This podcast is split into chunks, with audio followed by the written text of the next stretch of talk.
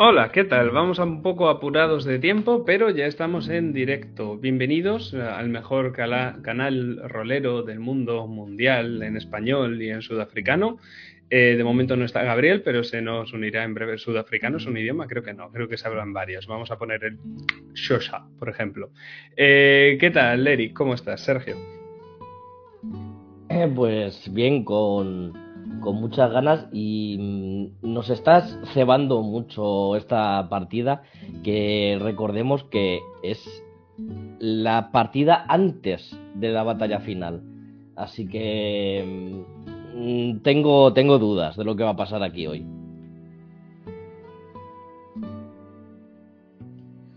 Yo también, la verdad es que yo también las tengo. Y tú, Ekai, Karl Horstein, el mejor francotirador de, de, Stalingrado. ¿Qué tal? ¿Cómo estás, tío? Y el más pupas, de hecho. Eh, bien, muy bien. La verdad es que con muchas ganas eh, de darle. Me está dando hasta pena eh, verle un poco el final a, a la aventura, porque, joder, em, todo lo que hemos jugado hasta ahora ha tenido muy buena pinta y el final tiene pinta de que va a ser apoteósico y va a ser una pena no darle continuidad, no sé, se le coge en cariño a los personajes. Hay que ver cómo encaramos ese final, pero, pero bueno, yo también tengo muchísimas ganas de la sesión. Llevo toda la tarde preparando, se decía antes a Sergio, llevo desde las 3 de la tarde hasta ahora mismo que he escrito la última palabra, eh, preparando, y son solo cuatro escenas, insisto. Entonces, bueno, que esa que yo tenga pensado. Luego vosotros, si queréis ir a hablar con el panadero, pues, pues ya lo hablamos, ¿no? Pero bueno, de momento, panadero no, lo que vamos a hacer va a ser dar paso a Ekai, que nos ha preparado un estupendo resumen. Así que, tío, cuando quieras. Me gustaría que visualizáramos em, un flash forward, un futuro indeterminado en el que vemos reunidos en la posada de los faisanes a un grupo de piadosos. Están sentados en una de esas mesas redondas de madera raída, bebiendo, riendo, y enfrascados en conversaciones triviales, haciendo un escándalo que, el resto de clientes pues, no les gustaría aguantar, pero bueno, acaban resignándose porque al fin y al cabo él les diría algo, sería meterse en problemas. Y en medio de ese jolgorio uno de ellos, Estribo, un tipo alto, fuerte y bastante tonto, alza aún más la voz y dice, vamos almeja, sigue contándonos la historia de esos tres malditos rufianes y Almeja, que el grupo es el, el parlanchín, el que le gusta hablar. Se pone en pie y colocando una de sus sucias botas encima de la silla y con la jarra en mano dice, ¿queréis oírla? todos los piadosos, sí. ¿Queréis que siga contándola? Sí. Pues voy allá. Como ya sabréis, esos malditos recibieron su merecido. Les dimos la mayor paliza que habían recibido jamás. de repente, pues toda la mesa estalló en, estallan vítores y aplausos con una voz que sobresale por las, sobresale de las demás. En realidad, en realidad fue el jefe quien se la dio. Cállate, calambre. Eh, como iba diciendo, suerte que tuvieron suerte que tuvieron que los encontrara esa hija loca. ¿Cómo se llamaba? Amelia. Dice. Eso, Amelia, Amelia. Una de las ancianas, una vez la anciana los curó y tuvieron algo de tiempo para lamerse las heridas y recuperar parte del orgullo que dejaron en el, en el campo de batalla. Decidieron que lo mejor era que se separaran para seguir investigando, como si esos patanes fueran a encontrar algo. A fin de cuentas, el tiempo apremiaba y si querían encontrar a Maurice no les quedaba más remedio. Así pues, Cal decidió preguntar en la taberna, donde oyó un par de rumores. El primero era que la iglesia de San Simón nos financiaba. pues claro que nos financia, vale, vale, que así sea. Y el segundo rumor era acerca del maestro Jimeno, el desertor. Y dónde vivía, y precisamente es por su casa donde decidió iniciar la recopilación de información. Al llegar al patio donde se encontraba su casa se vio sorprendido por el propio maestro, con espada en mano. Y Cal, como no podía ser de otra manera, cometió el error de subestimarlo y lo pagó muy caro. ¿Será tonto? El maestro Jimeno, haciendo honor de su título como esgrimista, puso en serios aprietos al estúpido Iseno. Y si no fuera porque en el último momento lo nombró, le nombró a nuestra querida Juliana, habría acabado con él en abrir y cerrar de ojos. Una vez consiguió conciliar su vehemencia y entre unas copas de vino, como sabéis, el maestro es su padre adoptivo. Pues claro que lo sabemos. Calla, ataúd. Carl explicó la situación de Juliana, cómo estaba cautiva en los calabozos del ejército montañés y cómo podía haber una posibilidad de liberarla si conseguían encontrar a Maurice. Esto hizo que ese maldito desertor de Jimeno le contara todo lo que necesitaba saber a, a Carl, toda la historia de cómo Cosme, una fruta podrida, según él.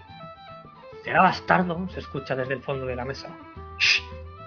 Era discípulo de nuestra querida Juliana, que ella misma le convirtió en su segundo al mando de los nuestros, y cómo la traicionó entregándoselo a los montañeses.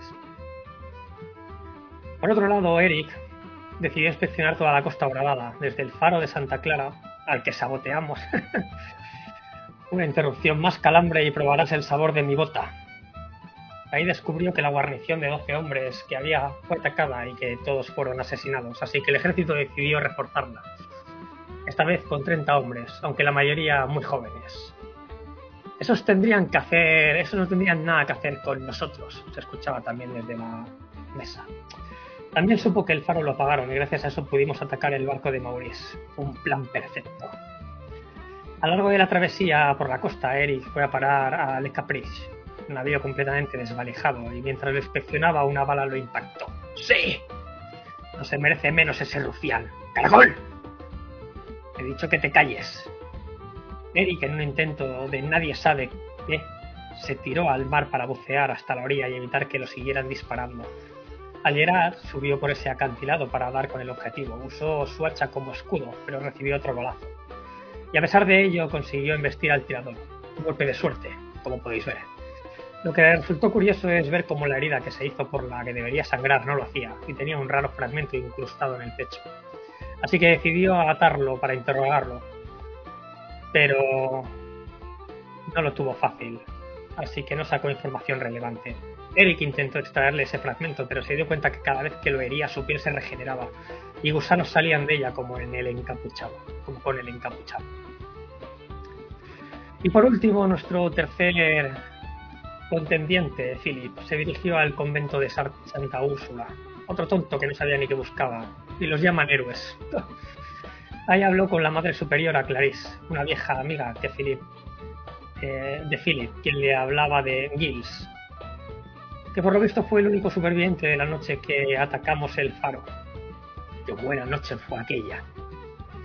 Y sobrevivió milagrosamente. Los médicos le encontraron con un fragmento hendido en el pecho. El capitán lo mandó a enterrar en el convento, con la esperanza de que recobrara la cordura, si es que alguna vez la tuvo, por supuesto. Hablaba de gusanos y serpientes. La madre superiora llevó a Philip hasta la celda donde hospedaban a Giles, y en ella Philip se percató de esa misma arenilla gris tan característica que ya había visto anteriormente. Es un menudo sabioncillo este Philip. Bendecido por los dioses, decía Clarice. Sin embargo, Philip lo corrigió con la palabra maldición. De maldiciones entiende el padre Jacobo. Si, si buscas información hacia ellas, él podría ayudarte. Y así fue derivando de la conversación hasta que salió a la palestra el nombre de Maurice y cómo los piadosos podrían haberlo cogido como prisionero. No tiene ni idea este Philip. Pero ¿cuál fue su, sorpresa cuando la madre superiora le dijo a Philip que eso era imposible ya que Mauricio y Juliana mantenían un romance? ¡Buah! Sí, lo sé, caracol. Y a mí también me da asco. Una vez nuestros queridos patanes acabaron de recabar toda la información que creían necesaria, volvieron a reunirse en la taberna. Allí apareció Eric con su tirador metido en una bolsa de patatas, amordazado. El de la bolsa era Giles, ¿verdad? ¿Almeja?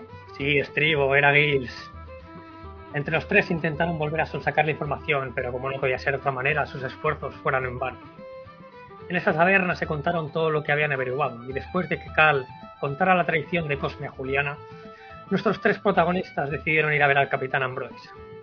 Aún no sin antes dejar que Phyllis fuera a hablar con el padre Jacobo, a ver qué podía averiguar de esas maldiciones. El estúpido. De esa visita no consiguió más información que el posible origen de la daga, los fragmentos de la espada del tercer profeta, así como la manera de acabar con la maldición. Un fragmento solo podría ser neutralizado por otro fragmento. y desde luego no lo podría hacer un humano.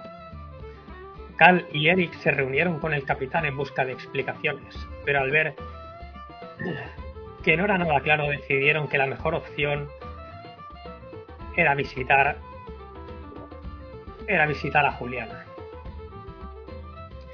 Así que hacia Juliana iban. Y para encontrarla no había mejor manera que buscar al segundo al segundo al mando, Bastien, con la intención de robarle las llaves. Cosa que con la más oportuna aparición de Philip consiguieron sin problemas. Lo que ocurre es que una vez teniendo la llave y acercándose al calabozo, volvieron a percatarse que no iba a ser nada fácil acceder a él, estaba muy bien vigilado. Como digo, los tres idiotas no sabían ni dónde se estaban metiendo, así que no les quedó más remedio que pedirles permiso al capitán. El capitán les contestó con ese aire de, de ¿cómo lo diría? De estupidez, sabéis a lo que me refiero, ¿verdad? Y le dijo que, cómo no, se lo tendrían que haber dicho antes. Así que, acompañados por el capitán, llegaron a los aposentos de Juliana. Y ahí nuestros tres amigos hablaron con ella, le intentaron explicar un poco lo que habían averiguado, le intentaron hablar de Cosme, de cómo él podría ser el encapuchado, a lo que Juliana, por supuesto, no estuvo nada receptiva. Y como no podía ser de otra manera, les contestó diciendo que sabía que el ejército en dos días iba a aparecer por Castilla arrasándolo todo. Al ver esto, al ver esto, intentaron convencer a Juliana y decirle que nada más lejos de la realidad, que ellos lo que querían era ayudarla. Y que les parecía extraño que hubieran querido que hubieran querido entregar a a Moris, digo a Moris, a que le hubiera querido entregar el encapuchado a ella. A lo que el capitán, al oír eso, cerró la puerta, dejó la llave y bajo la, y bajo la sorpresa de nuestros tres contendientes se encontraron atrapados, ni más ni menos que por nuestro querido capitán. Pero, ¿eso es posible? ¿El capitán? El capitán lo hizo. Te he dicho que te calles, caracol. Y te digo más. Lo continuaré con esta historia hasta que no haya otra ronda y por supuesto hasta que tú no te vayas de aquí.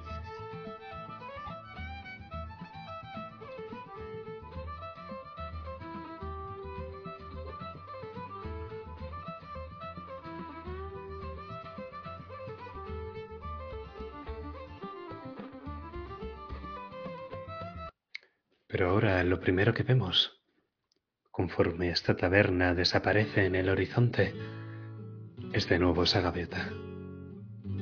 La gaviota que sale volando y es estampada cuando entran en tropel un montón de niños jugando en el callejón.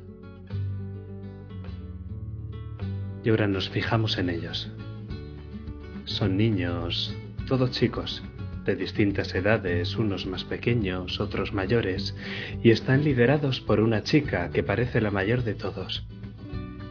Y la chica lleva con la mano izquierda a uno de los niños más pequeños y en la otra lleva un palo de madera.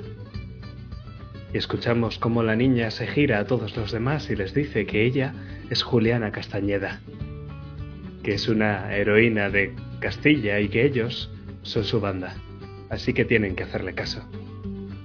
Y lo hace blandiendo un palo como si fuera una espada ropera, así que nadie le lleva la contraria. Y así vemos cómo los niños desfilan por las calles de Martirio con la chica al frente, hasta que llegan a la plaza del caballero y vemos una plaza cuadrada, de tierra sin empedrar y en sus cuatro lados soportales de madera que con sus pilastras sostienen los comercios y las casas de la plaza. Y en el centro, esa estatua ecuestre del barón Castañeda, que los montañeses todavía no han tirado, Y allí está ese varón mirando al mar montado en su caballo con expresión ceñuda, mientras mira con orgullo al mar que se abre hacia Martirio. Pero nosotros seguimos a los niños que se adentran en la plaza y vemos a los vendedores ambulantes ofreciendo sus puestos y vemos a los tenderos charlando y a los castellanos paseando. Pero nos volvemos a fijar en nuestro desfile de niños. Y quiero que os los imaginéis en fila a todos, los más mayores delante y los más pequeños detrás. La mayoría van sucios, de tierra, de comida, de barro, y algunos de ellos incluso van descalzos. Pero no parece que les importe. Y es que bajo el liderazgo de esta niña van pasando por todos los puestos, saludan a los guardias con inocencia, olfatean el olor de las especias del nuevo mundo que les viene de los puestos. Y los tenderos y los clientes se quedan asombrados y sonríen, los señalan, y alguno incluso se carcajea al verlos desfilar por la plaza tan graciosos. Al menos hasta que nuestro desfile se para en un montón de carromatos de los tamatama. Y vemos esos artistas ambulantes con sus pieles de bronce y sus carretas recubiertas de parches y de pieles de colores en su exterior, y el interior lleno de espejos. Y vemos cómo estos artistas han sacado sus guitarras, han puesto sus sombreros en el suelo y están dando todo un espectáculo. Los artistas entonan una bella canción sobre un amor prohibido y lo hacen mientras hacen acrobacias sin soltar sus instrumentos. Se contorsionan, hacen cabriolas, saltan y se mueven con gestos imposibles sin dejar de tocar la guitarra. Pero nosotros nos fijamos en un teatro de marionetas que hay en la parte de atrás de uno de estos carromatos. Y es que vemos como todos los niños van hacia ahí para ver cómo se ha improvisado un teatrillo y que con dos calcetines que tienen algunos botones cosidos y un pedazo de tul que representa un vestido, se está representando la historia de Juliana Castañeda y de los piadosos. Y nuestra niña, la que ella misma se ha bautizado como su heroína, se detiene y abre los ojos como platos al ver a su heroína antes de que nos demos cuenta, podemos ver a todos los niños sentados, viendo la función, todos con los ojos muy abiertos. Y cada vez que pasa algo, nos podemos escuchar reír, carcajear, llorar, gritar de emoción. Pero nosotros nos fijamos en ella. Y como ella aprieta el palo con fuerza mientras ve la función, y sus ojos brillan con una llama imposible de apagar. Pero nosotros de nuevo vamos a volver a los tejados de martirio. Y vamos a ver cómo esa gaviota por un instante parecía parada en una teja mirando la función, hasta que emprende el vuelo. Y en este atardecer de martirio nos queda claro que la ciudad está llena de vida al menos de momento. Porque ahora lo que hacemos es escuchar el sonido de unas botas al otro lado de la puerta de la celda, los tacones de los soldados sobre el suelo de piedra conforme se acercan. ¡Ay, queridos! Me lo habéis puesto realmente difícil. A ver cómo se lo explico yo ahora, Antoinette. La voz de Ambroise suena amortiguada tras la gruesa madera remachada de metal de la celda de Juliana. Escucháis algunos sonidos en montañés al otro lado de la puerta y escucháis, concretamente tú, Carl, el sonido inconfundible de la yesca y del pedernal que prende los mosquetes. Supongo que tendremos que decir que fallecisteis en el enésimo intento de fuga de Juliana. ¡Ay, qué calamidad!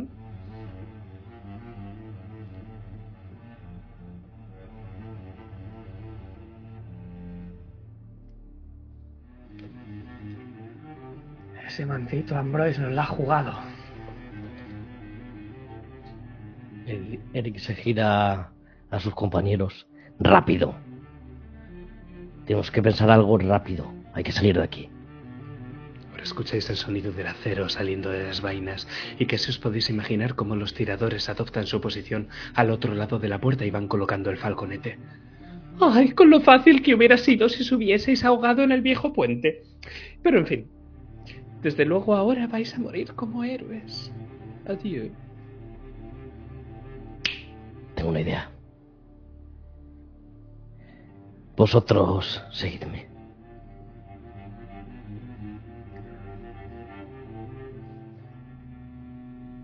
Y no vemos a Eric contando el plan, pero sí que vemos esa puerta de la celda abrirse y no vemos a nadie dentro. Lo único que vemos es la mesa tumbada y esa rosa en el suelo.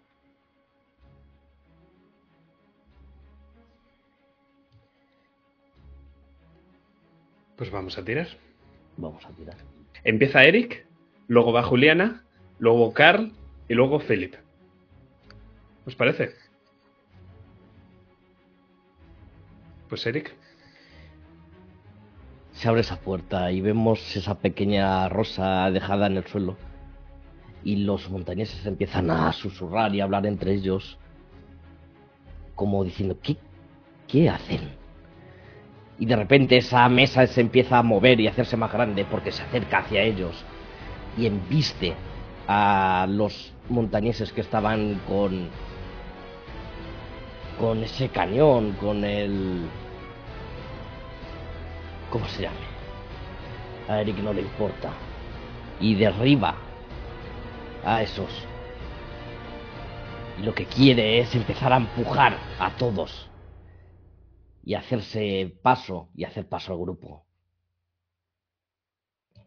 Y lo consiguen y salen todos despedidos y en el momento en el que Carl justamente pone el mosquete para apuntar y, y a cualquiera que esté un poco despistado el primero que se levante soltarle un tiro, en ese momento la rosa que hay en el suelo se recoge y se pone en unos labios. Y es que Carl, no sabes muy bien cuándo te ha quitado la espada que llevas en el cinto, pero lo ha hecho en un movimiento tan ágil que casi parece que está bailando.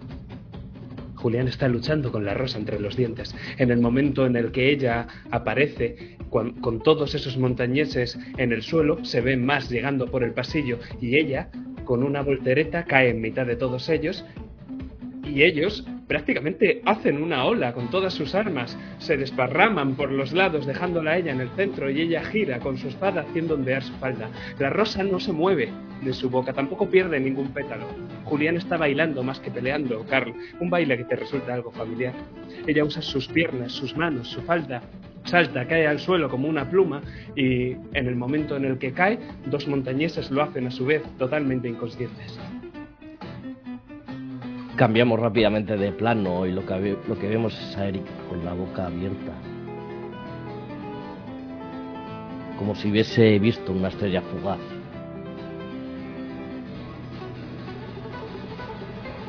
Ya te guiña un ojo. En efecto, Carla había visto ese baile antes. Es igual que el del maestro Jimeno, pero por supuesto, Jiménez, pero por supuesto ese contoneo de caderas no las tenía el maestro. Así que apuntando y justo antes de disparar por primera vez en mucho tiempo, Cal tiene la sensación que por quedarse anodado podría ser la primera vez que fallara. Aún así respira y templa un poco el pulso y, y dispara. dispara a uno de los soldados que tiene al, al falconete y recarga rápido, dispara al otro. Entonces lo ves, Carl, entre la multitud, uno de los hombres que viene con, con otro batallón más desde el lado distinto donde está combatiendo Juliana, ahora mismo a punto de flanquear a, a Eric. ¡Bastardos seis senos! ¡Malditos seáis!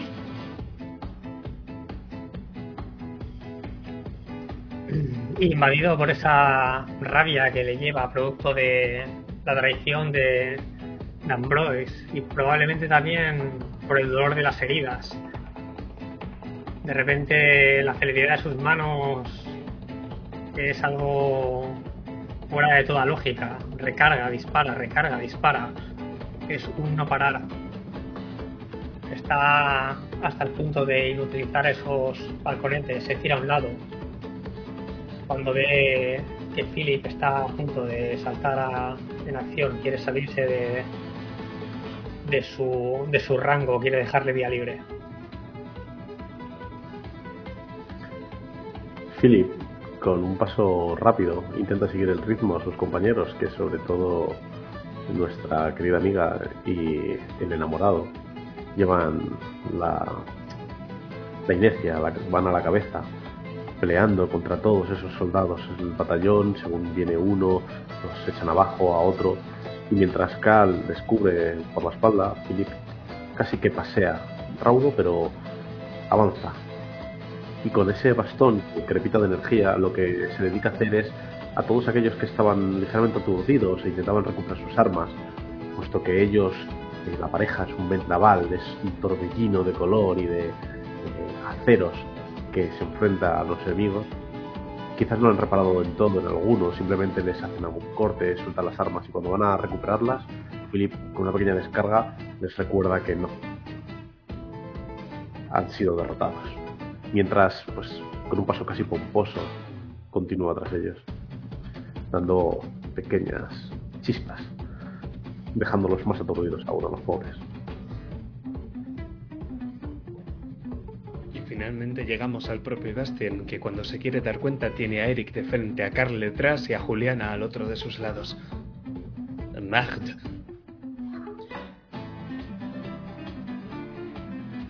Bueno, dime, ¿cómo quieres que te deje cao?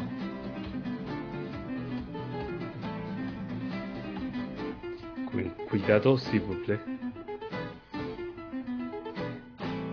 Vale.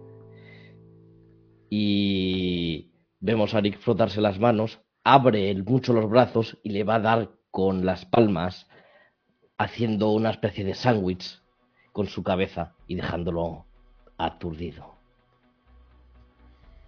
Y él cae de golpe en el suelo y Juliana termina por enfundarse la espada. Bueno, por lo menos va a hacerlo hasta que se da cuenta de que no hay ninguna vaina. Y entonces te mira a ti, Carl, y ves que está cavilando si devolverte o no el arma.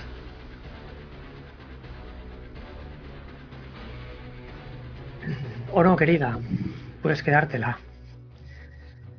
Creo que tu habilidad es ligeramente superior a la mía y le harás mejor uso del que pueda darle yo.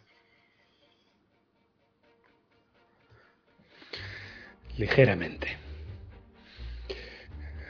Ese bastardo nos ha engañado a todos. Yo pensaba que... Eh, mi amor, siento interrumpirte, pero ¿no crees que deberíamos salir de aquí y luego charlar? Lo único, lo único que seguro que nos esperan más en el patio, allá afuera. Cal, buen amigo, ¿no crees que sería mejor usar ese falconete en la dirección contraria? Y mientras miro cómo Bastian está en el suelo inconsciente, cojo la llave con la que le robamos y se la suelto encima del pecho que lentamente sube y baja y le digo, oficial, ya no la necesitamos y se la devuelvo. Por supuesto, Philip. Cogamos ese falconete y. y hagamos un agujero, pero. Nadie. Nadie le da las gracias a Adelaida. Mientras Cal va acariciando su mosquete. Nadie. No, Nadie va a decirle el buen trabajo que ha hecho. Solo, solo yo. Solo yo me doy cuenta de ello. De verdad. Oh, maldito bastardo, la pared, tira la pared. Sí, sí, sí. Perdón, perdón. De hecho, empecéis a escuchar el sonido de las botas por el pasillo, las verjas, todas esas verjas que conducen a este lugar se están abriendo y escucháis los gritos en montañés. Eric se va hacia la puerta por la que vienen unos cuantos soldados y se pone de espaldas a ella intentando retenerlos. Y mientras tanto, Cal dispara ese falconete contra la pared. Te das cuenta, Cal, de que el falconete, aunque es un buen arma, ha- haría falta una serie de modificaciones de esas que haces tú para que el pepinazo sea lo suficientemente gordo como para cargarse la pared del alcázar. No hace falta que tires, simplemente dime cómo lo haces. Carl hace una mezcla de con la pólvora y se la incrementa dentro del falconete, así como la parte de la munición mete objetos dentro, dentro de él y modificando un poco la parte de- del gatillo para que el clic salga más potenciado y, con esa mezcla suya propia de pólvora que llevaba eh, decide encenderlo. Y, y si me lo permites, cuando está todo listo y estás a punto con ese esa cerilla, activar la mecha, Philip te aparta la mano y con su bastón suelta una descarga que le imprime más energía aún a esa explosión. Calcina totalmente la mecha, quema la pólvora y la explosión es mucho mayor. Y Violeta. Tiene ese deje de tono violeta de todo lo que hace Philip. Y cuando el humo sale del propio cañón y el polvo empieza a llenar este lugar, el humo tiene también cierta tonalidad violeta. Pero creo que tenéis una salida y no tenéis demasiado tiempo.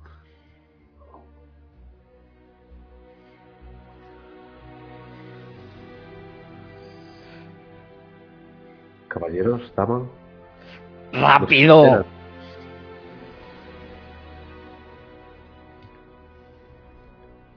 Y os imagino saltando al vacío, puesto que no podemos ver mucho más, más que el dorado sol castellano que poco a poco empieza a desaparecer en el horizonte, en esa línea del mar, hasta que vosotros tocáis tierra. Y me puedo imaginar una mano ayudando a Juliana a levantarse y Juliana cogiéndola agradecida. Estáis ahora mismo en la parte de abajo del alcázar, ya habéis salido de esos dominios, pero seguís en martirio.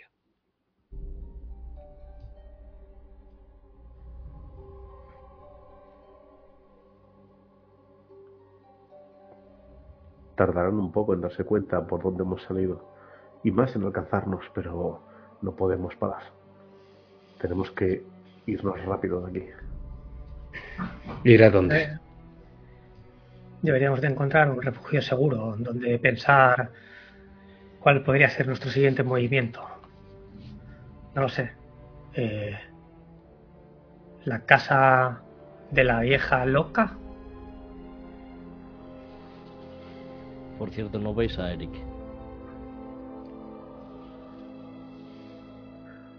¿Por qué? Claro, mm, lo suyo sería salir de martirio. Aquí las calles no van a ser seguras. Ni la iglesia, ni el puerto. Todo estará buscado. ¿Tú qué dices, Eric? ¿Eric? ¿Pantanoso? Y veis como Eric eh, cae justo en medio de vosotros y de bruces se da contra el suelo. Estoy bien, estoy bien. Pensaba que habías bajado delante de mí. Eh, estaba sosteniendo la puerta de esos mugrientos montañeses. Te habré confundido con el otro pantanoso. Sois prácticamente iguales. Sí, lo que pasa es que Eric es muy de las damas primero, por eso salta el último. Claro, por eso habéis pasado las tres damas primero. Las damas y la gente mayor. Un respeto. Ya. Bueno, ¿tenemos plan? ¿Dónde Deberíamos, vamos? deberíamos salir de aquí. Cal dice de volver con la vieja. Allí en el bosque perdidos no creo que nos busquen. Sí, pero eso está muy lejos. Nos darán caza en el camino.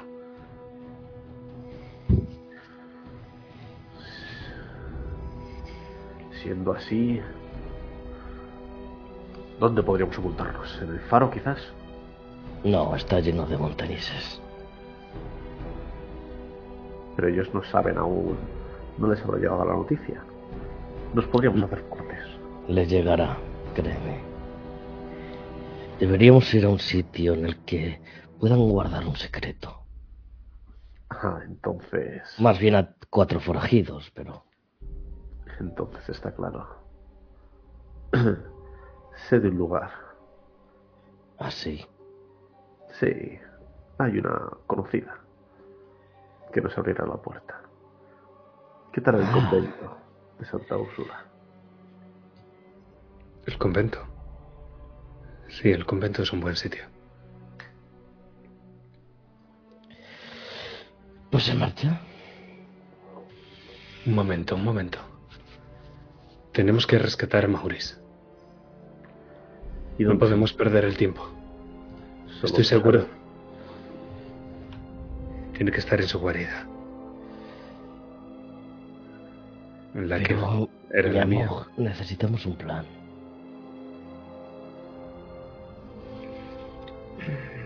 Solo ¿Y a ti qué más te da, Maurice, si ya estás libre?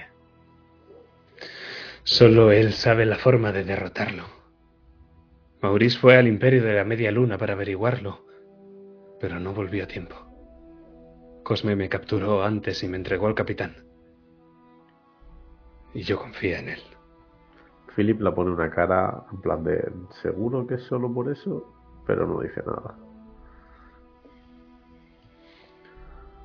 Pues, dama, si no nos dices dónde es, nosotros no hemos conseguido averiguarlo. Dependemos totalmente de ti. Última vez que confié en un montañés. Maldición. ¿Por qué no significa nada la familia para los montañeses? Hay un problema, y es que nuestro rey, con tantos... La historia, con tantos casamientos entre primos, hermanos, la familia al final son todos y ninguno. Sí, como los primos del capitán, ya sabéis.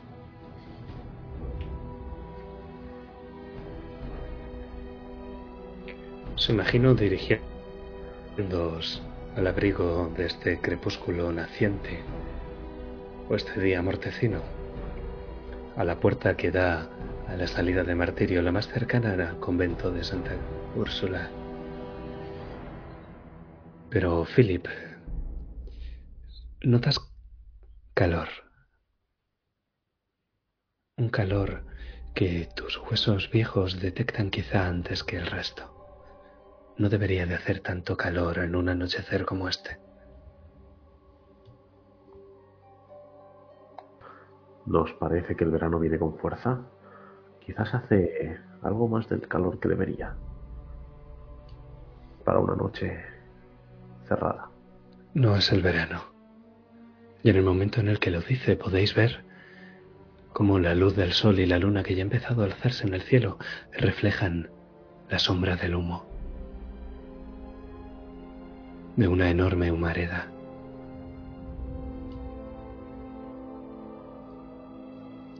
¿En qué dirección? Pues es curioso que tú lo preguntes porque acabas de estar ahí. Es la iglesia de San Simón. Está en llamas. Ahora mismo es una enorme tea que arde en mitad de martirio. No me cayó bien ese viejo párroco. Pero estos montañeses... El capitán Ambroa se ha pasado de la raya intentando encontrarnos. No, no, no, eso, eso no lo ha hecho él. ¿Quién si no hubiese hecho eso? Déjame adivinar. Escuchéis el silbido. Un silbido hecho con un silbato de madera. Y conforme suena, los piadosos empiezan a salir de las casas a vuestro alrededor. De las ventanas, de los callejones, de las plazas. No hay nadie más a la vista. Todos están metidos en sus casas excepto los bandidos que salen afuera y os apuntan con sus armas.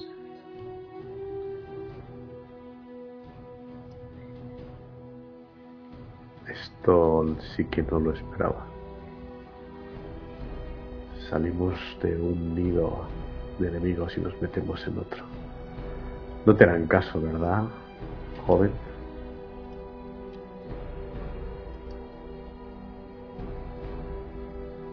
no te responde. Simplemente se queda mirando los piedosos hasta que al final acaba mirando a un punto más arriba de vosotros. Como hacia la columna de humo.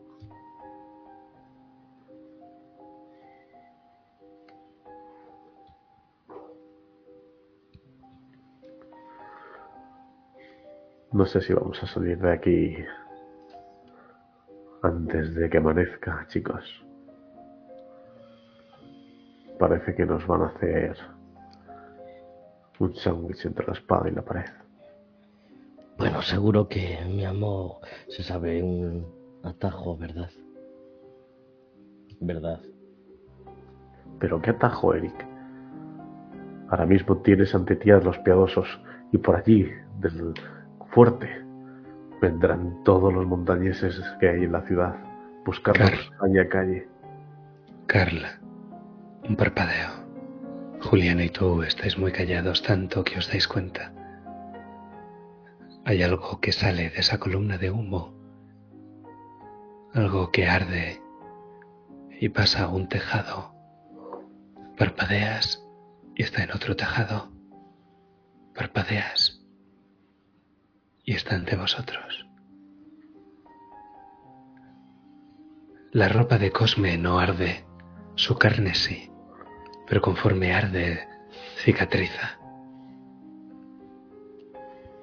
Los piadosos le echan una mirada y ves que lo están mirando con auténtico pavor.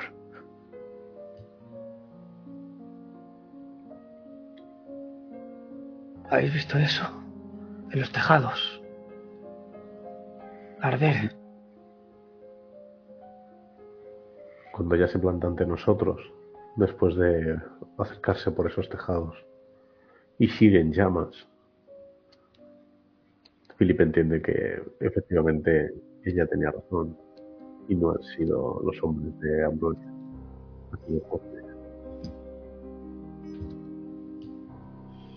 Pero las llamas poco a poco se van apagando cuando el encapuchado, con la daga en una mano, y un silbato de madera en la otra, se planta delante de vosotros, que poco a poco estáis siendo rodeados por el círculo de piadosos.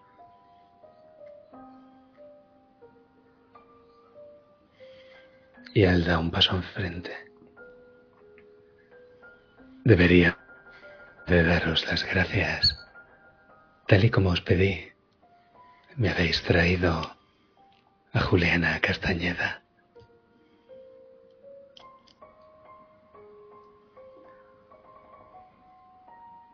por encima de mi cadáver. ¿Qué miedo tenías del párroco? ¿Por qué has hecho eso? Sabía demasiado. Como vosotros ahora. Maldito bastardo. ¿Qué le has hecho? ¿Dónde está él? Ah, tranquila, querida. Mi mayor deseo es que ambos os reunáis pronto. Solo tienes que venir conmigo, solo quiero eso. Cometí un error al entregarte. Ahora mi deseo es reunir a un par de enamorados.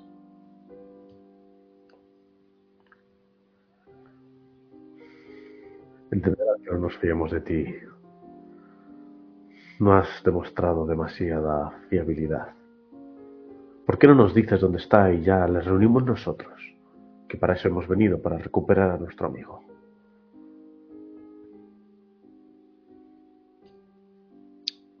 Pero yo he venido aquí para recuperarla a ella Y la verdad es que los necesito a los dos. ¿Para qué? ¿Hay algo que tengas entre manos? Cuéntanoslo, estamos aquí rodeados. Sacrificio. Ya lo decía el tipo loco ese de la costa. ¿Es eso?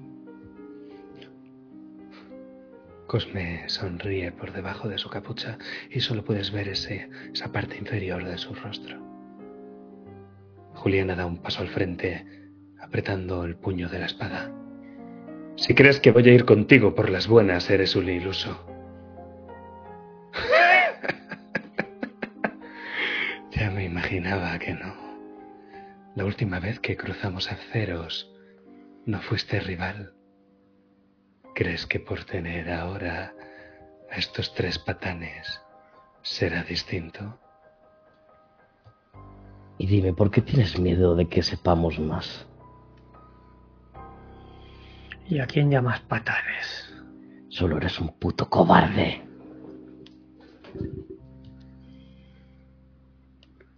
El conocimiento es poder. Y tú no eres tan invencible como te pides. Por eso has acabado con ese pobre hombre y la iglesia. Él sabía cómo derrotarte. Y nosotros aún no lo sabemos, pero lo descubriremos. Así que no cometas el mismo error de la última vez. Asegúrate de esta vez de que estemos bien muertos. Dicho y hecho. Dice mientras te hace una reverencia y chasquea los dedos. Empieza el combate. Ahora me mismo- Gusta, a mí me gusta porque Philip Philip propone y, y Carl come. El orden de iniciativa es el siguiente. Primero actúa Cosme, luego actuarían Carl y Eric, luego actuaría Juliana y luego actuaría Philip. ¿De acuerdo?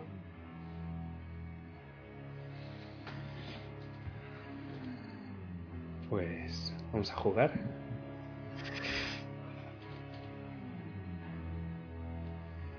Cosme se mueve muy rápido, apenas un parpadeo. Eric, Carl, Philip, pero esta vez no va por vosotros. Esta vez cuando os queréis dar cuenta está en la espalda de Juliana y le ha hecho un tajo en el brazo. Ella suelta un grito de furia y se lanza corriendo a por Cosme, pero Cosme la evita haciéndole una finta. Cosme mira a los piadosos y estos preparan sus armas y se giran hacia vosotros.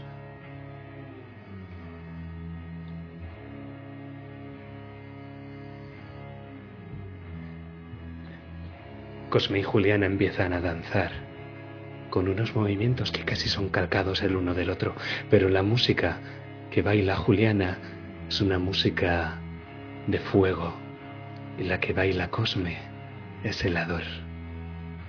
Baila mucho más pausada y calmadamente como si fuera un gato, un felino. Hasta que al final, con un parpadeo, ataca.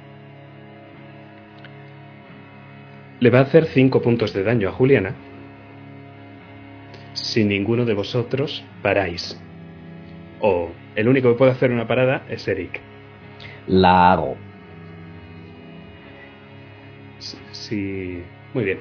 Son 5 puntos lo que va. Si tú te gastas un aumento, solo hará 2 puntos de daño a Juliana. Si te gastas más aumentos, pues le hará menos de Eh, ¿Cuánto más me tendría que gastar para que no le hiciese nada de daño? Uno por punto de Tres. un aumento por. Claro, Sí, me gasto uno. claro. Muy bien. Pues bajas a 4 y descríbeme la escena. Pues él va a clavarle esa. esa daga. Cuando se queda justo delante de ella y ella se queda pasmada.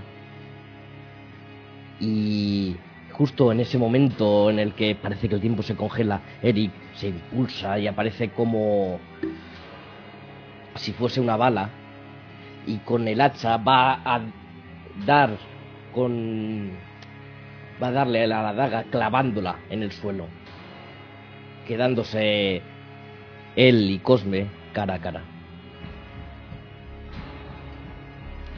Tenía muchas ganas de esto otra vez. Vienes herido. Espero que me dures un poco más. Va a durar mucho más. Eric, digo Carla, tu turno. Y en el momento en el que le dice lo de que vienes herido y que espero que dures más, Carl da tres pasos laterales rápidos. Mientras está dando los pasos laterales, está cogiendo su mosquete de la espalda. Y sin acabar de dar ese tercer paso, buscando flanquear a, a Cosme y, y encontrar un tiro limpio, dispara. Te gastas un aumento, ¿verdad? Por lo que haces seis heridas a Cosme.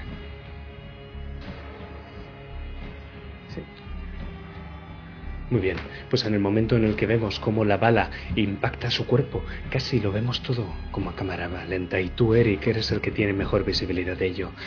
Hay una cierta aura alrededor de, de Cosme que hace que la atmósfera sea mucho más lenta. Todos los movimientos son más lentos, más pesados. Y con lo rápido que eres tú y lo pesado y lento que va todo, ves cómo la bala entra en su cuerpo y sale de su cuerpo acompañada de sangre. Pero es que esa sangre no es tal. Lo que es es un montón de arena que cae al suelo y empieza a moverse, a compactarse. Y poco a poco empieza a formarse una gigantesca serpiente, más o menos del tamaño de tu pierna. Esto es una nueva banda de matones, su fuerza es de 6.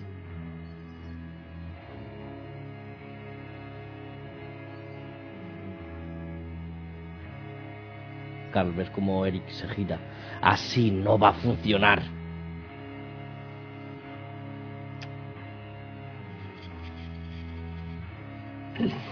Justo en ese momento. Justo en ese momento en el que escuchamos a Carl resoplar, vemos como Juliana le pega una patada a Cosme y lo lanza unos metros hacia atrás. El disparo lo ha aturdido, se ve. Y Juliana empieza a acercarlo por la derecha a Eric. Tú lo haces por la izquierda. Pues dejáis a Carl en el centro con un tiro limpio mientras ambos empecéis a acercarlo contra una pared donde él ya no tiene escapatoria, pero en esa pared, en esa esquina es donde está empezando a formarse la serpiente, que todavía va lenta, pero atacará. Vosotros lo sabéis. Juliana le echa un empujar. Y ahora va Cosme.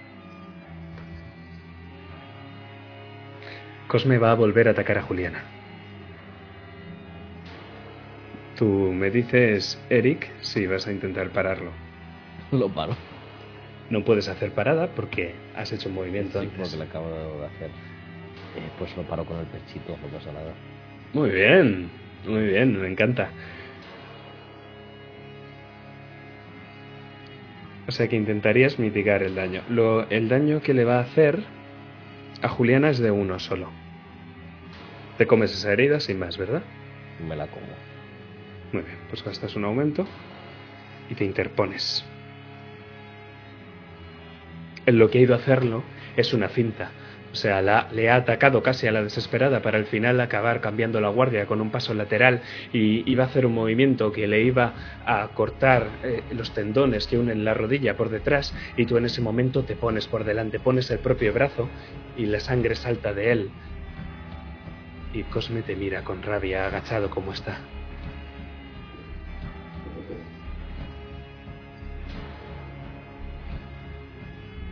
¿Es la daga lo que me ha clavado? Sí, te ha hecho un corte.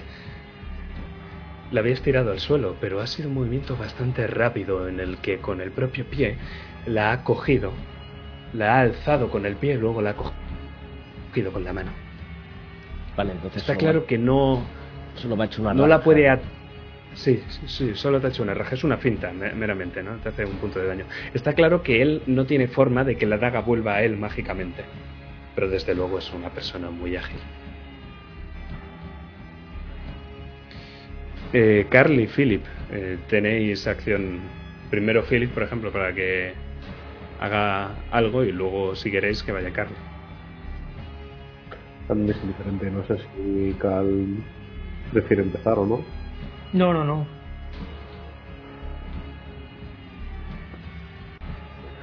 Philip ha observado con detenimiento cómo esa daga se le había caído. Eric se la había conseguido arrebatar. Y cómo con mucha rapidez ha sido capaz de recuperarla y volver a atacar en esa cinta.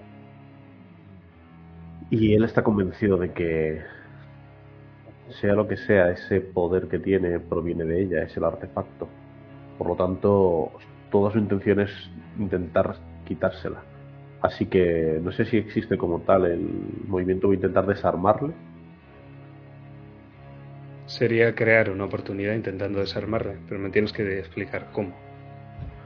Pues voy a utilizar mi propio eh, artefacto para generar una descarga concentrada hacia la hoja de su daga que con el mineral, con la hoja, con el metal, que haga de catalizador, que, que un pararrayos y toda esa descarga le recorra el brazo y le, a ver si consigo que le obligue a soltarla.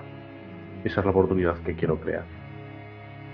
Realizarle un ataque, pero concentrado en, no en él, sino en, en la mano, en el arma.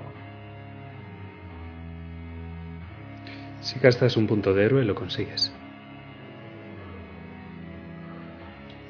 Vale. Lo voy a hacer. Pues la daga muerde el polvo y de hecho cae justo de pico y se queda clavada en el albero de la tierra de martirio. Carl, tu turno.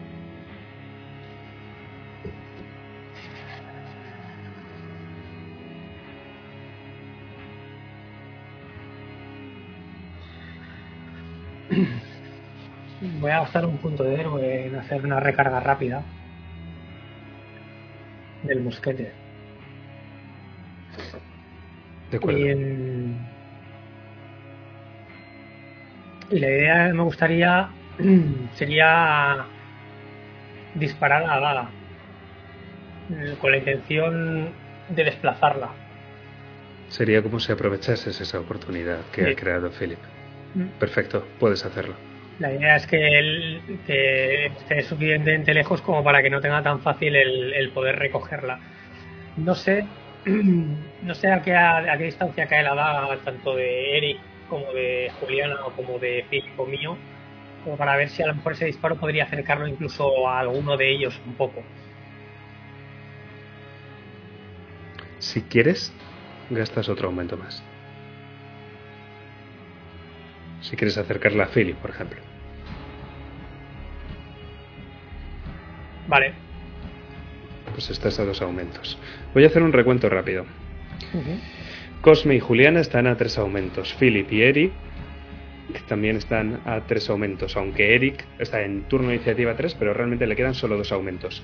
La banda de matones, ahora mismo, el daño global suman 21 puntos de daño. Si no bajáis eso, alguno de vosotros cae en el siguiente turno. O sea, al final de la ronda. Y puede que más de uno.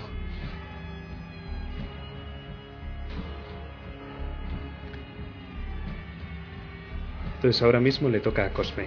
Y Cosme lo que va a hacer en el momento en el que esa daga cae justo a los pies de Philip y, y Philip me lo imagino casi alargando la mano para cogerlo, en ese momento parpadeas y ves que la daga ya no está. Cosme pasa como una exhalación y ahora lo veis de nuevo en la parte de arriba de uno de los tejados.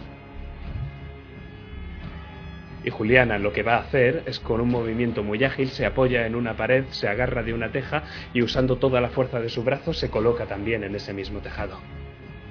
Y apunta con su arma a Cosme. Philip, Eric, os toca. ¿Ves cómo Eric os mira? Concentraos en esos patanes.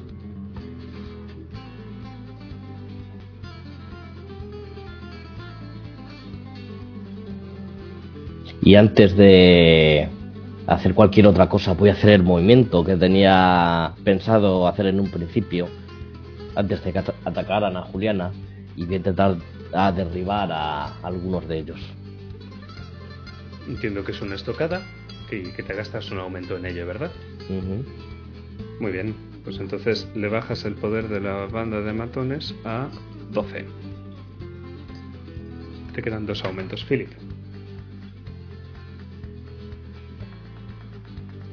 ¿Qué daño hacía la descarga?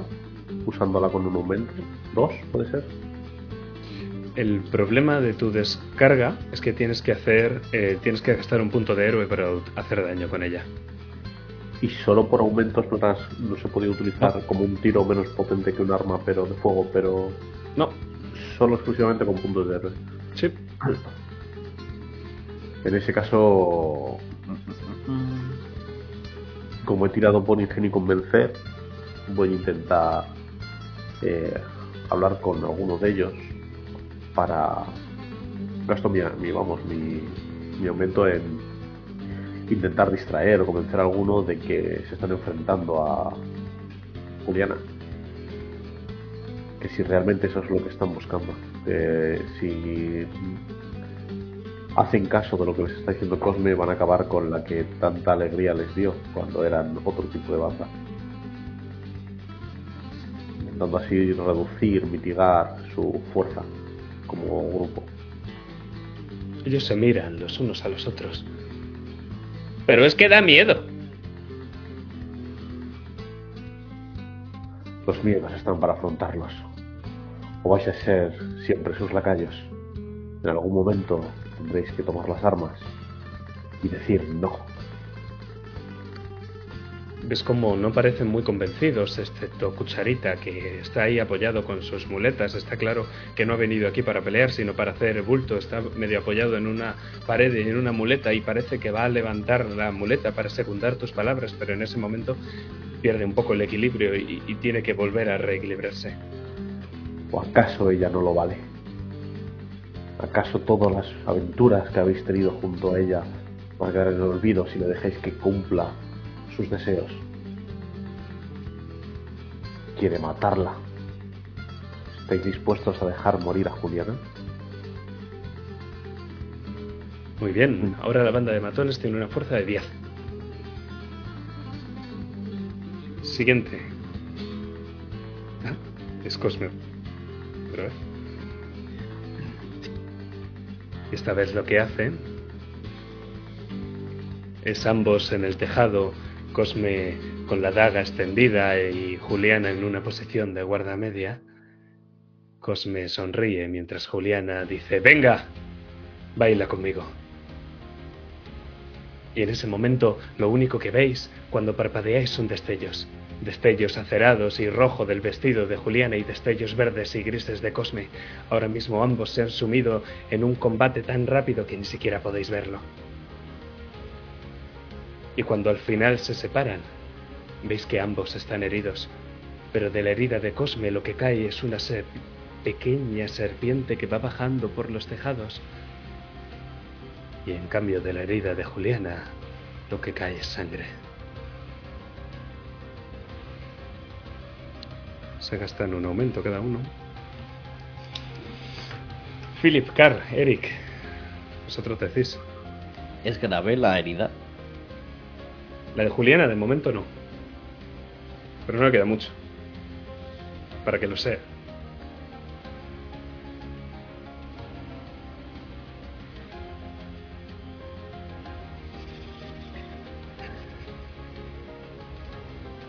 Carl, al ver cómo viste Eric a esos piadosos,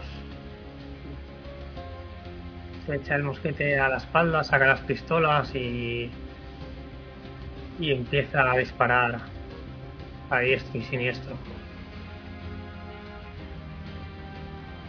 Una puntualización. Las armas de fuego a las bandas de matones no les hacen 5 de daño, sino que hacen una herida más los aumentos que gastes. Vale. Pues entonces me lo pienso. Vale. Vale.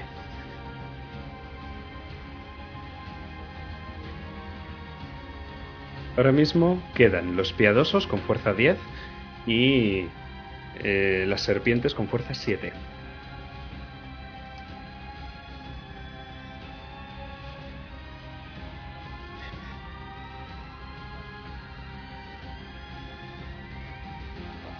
yo voy a atacar a las serpientes, ¿vale?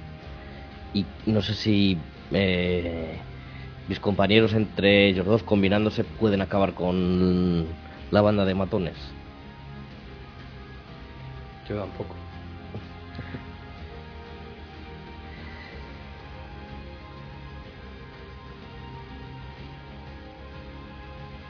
Vale, por lo que vais a ver es como Eric eh, se impulsa eh, dobla las rodillas y sale hacia ese tejado. Y lo que va a hacer es, al caer, ca- caer con la, la barda atravesando esa serpiente.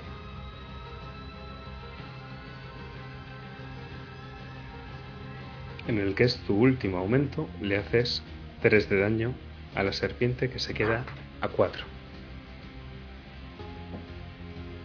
Le cortas un trozo. Y ese trozo que le cortas se mueve, se menea y casi parece que está empezando a salir una cabeza por donde has cortado, que se gira hacia tu tobillo para morderte, hasta que al final se vuelve a deshacer en arena. Pero el trozo más grande, el trozo que todavía sigue, se sigue moviendo y puedes ver como por la parte de su cola, la que has cortado, arena cae y se va reformando hasta hacer una nueva cola como de cascabel que empieza a agitarse mientras que la serpiente se va alzando sobre ti, poco a poco. Y entonces abre toda su cabeza.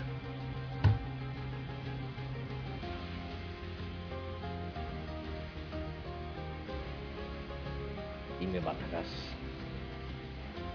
Si no muere en este turno, sí. Os quedan dos aumentos, a Philip y a Carla.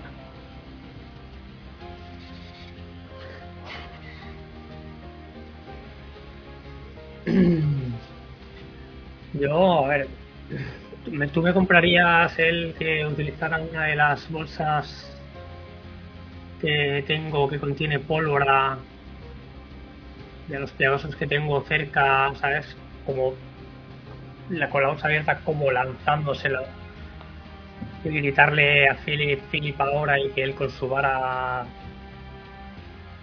pudiera como prender esa pólvora y a lo mejor los cegara o Sí, me parece genial y además Philip podría hacerlo gratis porque vamos a entender que tú haces esa oportunidad y que es. Philip la aprovecha gratuitamente. Entonces a Carl todavía le quedaría un aumento y eh, incluso después de hacer todo esto sería el turno de Philip.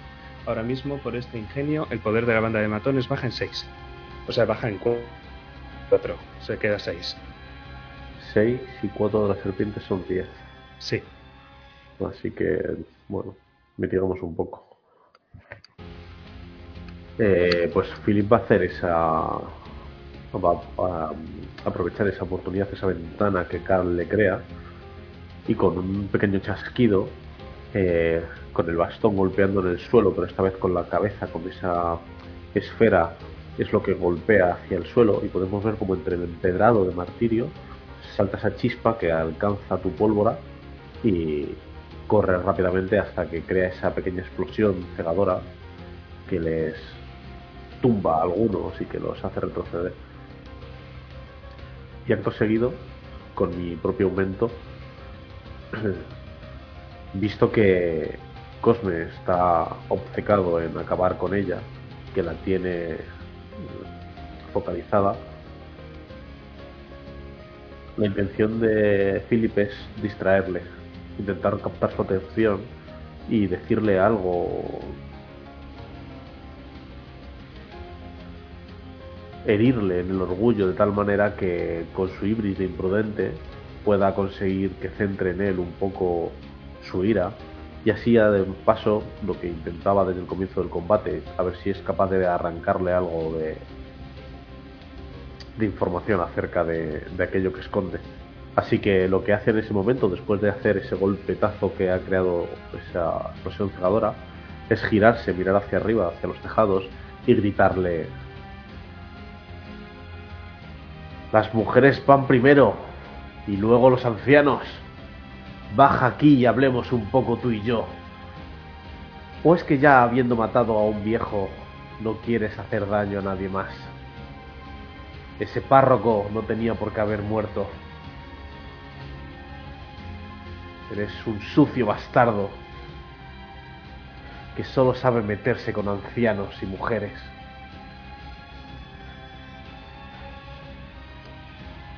En el momento en el que dices eso, ambos se separan y vemos cómo saltan algunas de las cejas y, y Cosme en un movimiento mecánico, como una serpiente al girarse, te mira a ti y frunce el ceño. Y Sí, en ese momento, Y en ese momento lo que vamos a ver es como esa pequeña serpientita que se había caído de la herida que Cosme le había hecho a Juliana empieza a reptar y reptar, pero no se acerca a vosotros, sino que se acerca a una de las paredes del alcázar de martirio. Y entonces la serpiente pequeña empieza a reptar por la pared. Y conforme nosotros subimos y nos metemos por la ventana, vemos a un hombre, un hombre loco que está mirando por la ventana y empieza a hiperventilar. ¡Me persiguen! Vienen a por mí, serpientes, gusanos, monstruos. Pero nosotros volvemos al combate lo más rápido que podemos y dejamos a esa serpiente pequeña que repta por la pared del alcázar. Un aumento Cosme, un aumento Juliana, un aumento Philip y un aumento Carl. Esto significa lo siguiente. Que es que Cosme, en el momento en el que ha escuchado eso, echa un par de pasos hacia atrás y llevándose la daga a la cadera, da un paso, un paso rapidísimo, tan rápido que prácticamente desaparece en un parpadeo. Y hace una embestida con todo lo que tiene a Juliana Castañeda. Me gasto un punto de peligro.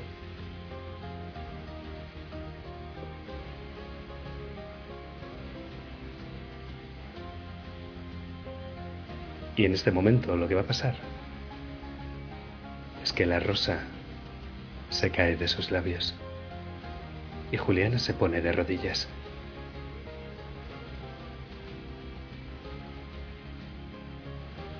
Cosme se gira hacia uno de los piadosos.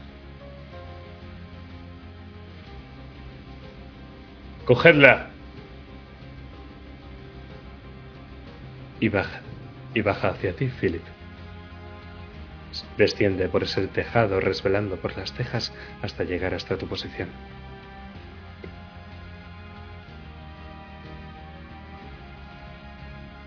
Sucio bastardo. Aún así has tenido que atacarla. Pero heme Sí. aquí, ante ti. Sí. ¿Sabes, Montañés? No he podido evitar fijarme en esa arma que utilizas. ¿Te suena? A mí me ocurre lo mismo con tu daga. No eres nadie sin ella. Sí, pero sabes, solo hay una cosa mejor que uno de estos artefactos. Tener dos. Estaba pensando lo mismo, pero eres muy rápido y no he sido capaz de quitártela cuando estaba en el suelo ante mí. ¿Por qué no me la dejas un segundo? Seguro que ni siquiera has, saquido- has conseguido sacar todo su poder. Se lo digo de nuevo intentando herirle a su orgullo. Lo haces. Se te queda mirando. Entiendo que gastas este aumento para entretenerlo, ¿verdad? Sí, para ver si es capaz, con esto que le he dicho de que no, ha sido capaz de sacar todo su poder o algo, a ver si él dice algo, en plan, revela alguna de sus cartas. Porque además le insisto, yo podría exprimir todo el potencial de esa daga, como he hecho con el orbe. Tú solo arañas la superficie. Inmortal. si sangras, sangras como cualquier otro. Lo único que en arena. Este no es el poder de un dios. Te propongo el intercambio entonces. ¿Qué tal si vienes conmigo y dejo aquí a Juliana Castañeda?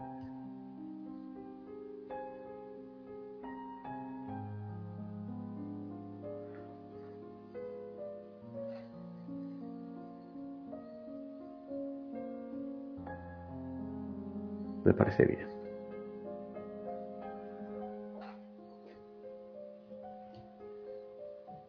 El conocimiento bien merece la pena.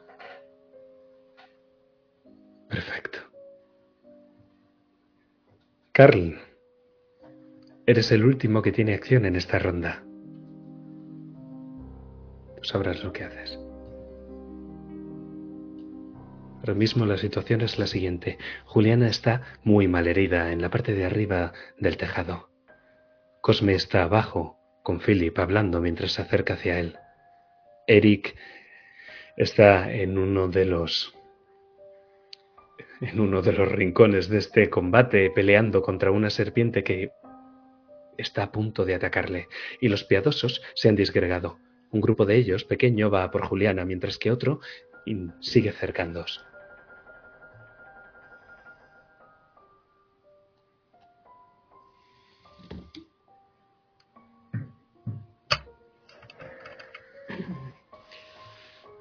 Pues mientras Philly entretiene a Cosme, esta vez sí que sacaré las pistolas. Y la intención es disparar apuntando a la, a la mano que, que sostiene la vaga. Intentando aprovechar el que ahora esté un poco más distraído y quizá no, no lo ve venir.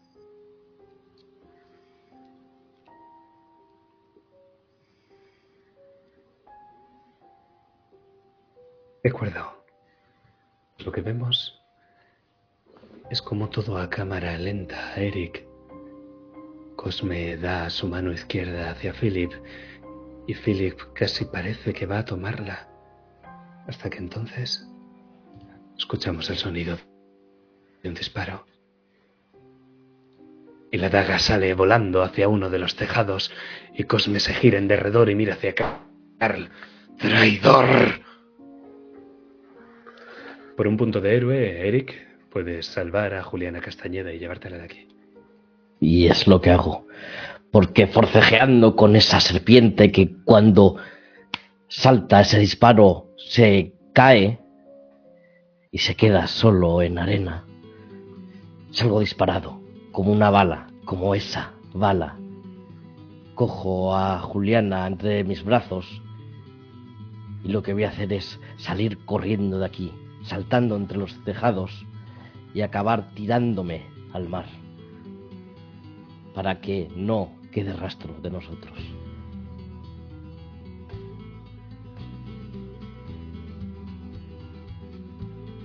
Pues Eric desaparece de la escena y el resto que nos quedamos aquí tiramos para una nueva ronda de combate, pero de momento, sí, en el momento en el que vemos como la daga sale saltando por los aires y vemos el grito de Cosme que grita traidor, no sabemos muy bien cómo, pero Philip tiene la daga en la mano. Nueva ronda. Entonces, Eric, descríbeme cómo estás huyendo con Juliana. La llevo en brazos mientras está inconsciente y sangrando, mientras esa sangre cae y me mancha mi peto y corro, corro saltando entre los tejados de martirio, haciendo que las gaviotas salgan volando y tirando las macetas a la calle, generando un gran, gran escándalo. Escuchas como el más grande de los piadosos está justo detrás de ti y coge una teja y te la tira. ¡Ahí está! ¡Vamos chicos, a por él! Y parece ahora mismo King Kong. Está en uno de los tejados, está cogiendo un montón de tejas y te las está tirando. Y vemos cómo te tira una teja y tú saltas a un tejado, te tira otra teja y tú saltas a un tejado. Y entonces te tira una con especial fuerza que va justo de tu cabeza. Un aumento. Lo esquivo. Cuando me la tira, hago una especie de giro que parece sacado de un baile, pero me sale natural. Eric se vuelve a equilibrar para seguir rápido hacia adelante.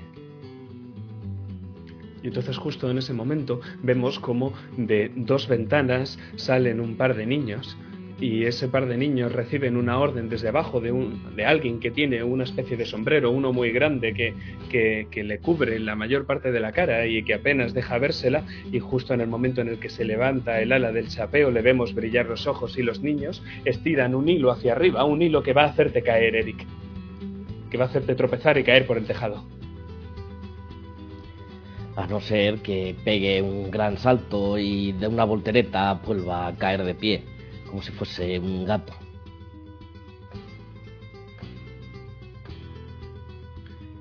Y lo haces, y te imagino que ruedas con Juliana y luego sigues corriendo. ¿Estás por los tejados o ya por el suelo? Mi idea es llegar a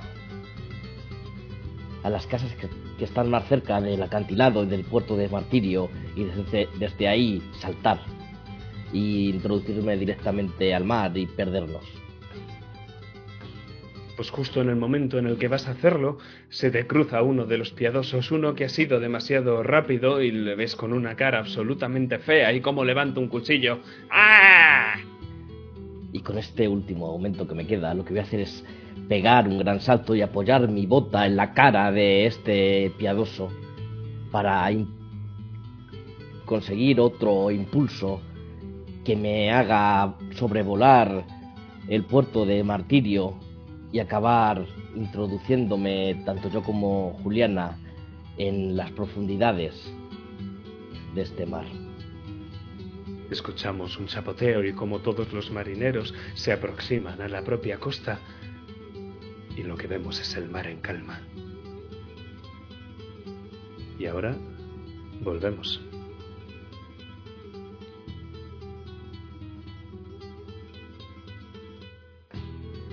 Car, puedes ver cómo Cosme, nada más decir la palabra traidor y darse cuenta de que le habéis quitado la daga, frunce el ceño y mira a Philip. Tu turno. Mm, Pues Carl lo que hace es eh, una recarga rápida del mosquete y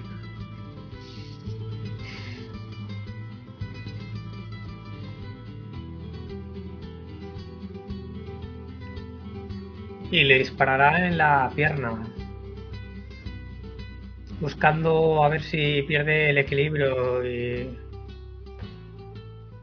y hinca la rodilla en el suelo. A lo mejor de, de esa manera podrá encontrar una oportunidad para para cogerlo por la espalda a lo mejor intentar inmovilizarlo. Así que lo primero que hace es dispararle dispararle en la pierna a ver Le disparas en la pierna y justamente al hacerlo de nuevo vemos cómo se está. Se repite, pero esta vez mucho más rápido. Prácticamente ahora de su herida es una enorme serpiente lo que sale, nada de sangre ni de arena, sino ya completamente compactada, una serpiente que se une a la otra y ante vuestros ojos ambas serpientes empiezan a cruzarse. La una devora a la otra y veis cómo la arena revolotea y cuando al final para y se compacta, la serpiente es mucho, mucho más grande. ¿cuántos aumentos necesito para coger la espada? Para cogerla, ninguno.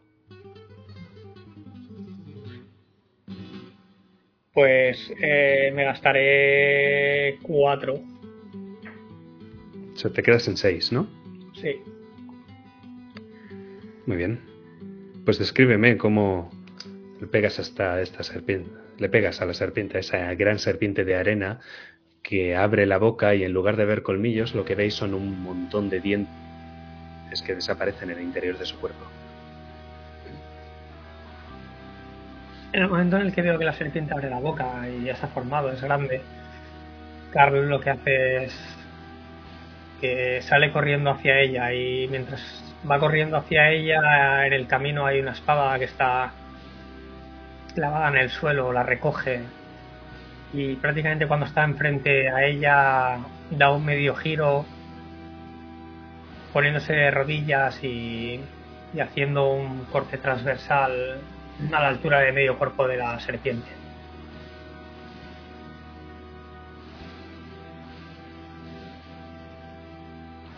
Pues la serpiente lo que hace es de nuevo, como con la escena de Eric, como si fuera una escena espejo, es partirla por la mitad.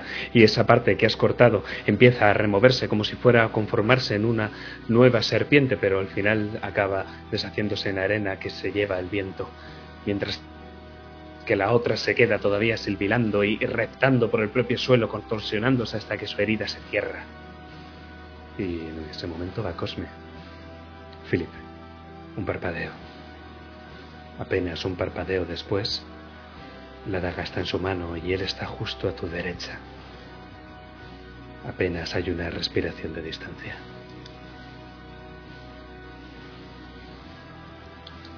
No te gusta separarte de ella, ¿eh? He estado haciendo experimentos, Montañés. Su poder es inmenso. Carl, actúas. Qué lástima que esté tan desaprovechado, tan inmenso poder.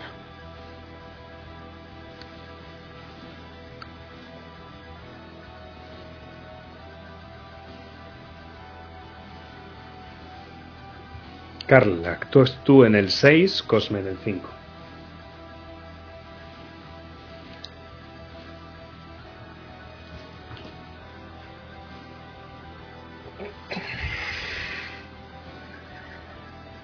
Momento en el que pego ese espadazo, ese corte a la serpiente, mm,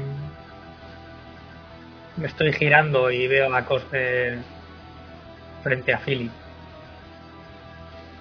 Y la intención va a ser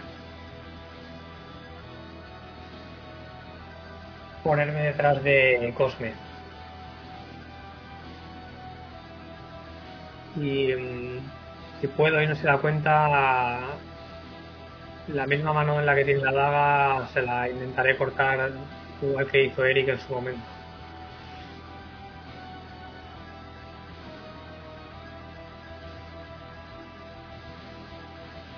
Te imagino así, como justo le pegas ese golpe transversal a la serpiente y en el momento en el que parpadeas y Cosme está al lado de Philip y los ves hablando, pero ahora ves la daga en la mano de Cosme, te imagino como pivotas sobre la propia tierra y corres hacia él hasta que le sueltas un golpe con tu alfanje lo más largo que es y la mano cae al suelo. Y Cosme se te queda mirando. Carl. No aprendéis, ¿verdad?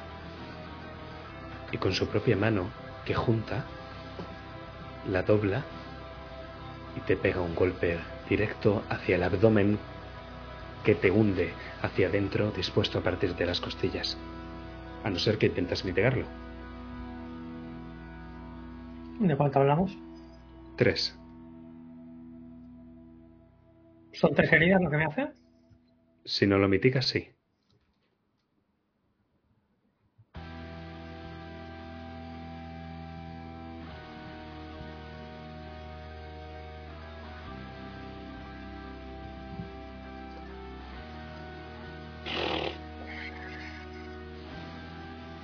Si te, te, te comento, si te hace tres heridas más, estarías a seis heridas leves, o sea, no te hace otra dramática. Ya, ya, ya. Bueno, es cada cinco las dramáticas. Sí, pero tiene que volver a rellenar todo, todo el hueco. O sea, para que te haga la tercera dramática tiene que hacerte 15 de las leves antes, otra vez. Vale. Sí, me lo voy a comer.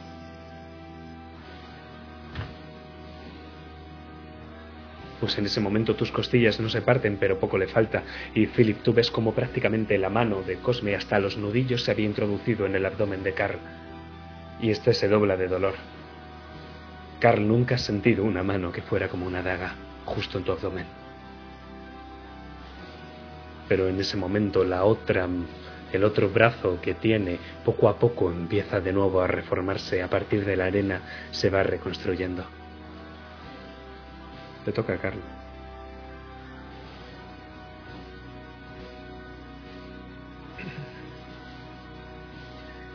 Y a pesar del, del dolor, Carl lo que hace es que le va a pegar una patada a la, a la daga para dejarla justo enfrente de Philip, que Philip le pueda coger. Mientras le pega la patada a la daga, con la espada lo que hará será intentar atravesar a, a Cosme. Se la clavará. Ya sabe que no le puede hacer nada. Pero lo que quiere es sujetarlo de alguna manera. Lo que quiere es clavarle la espada con una mano y, y con la otra tenerlo. Retenerlo. Intentar conseguir, sí, intentar conseguir que no se mueva. Me parece muy bien. ¿eh?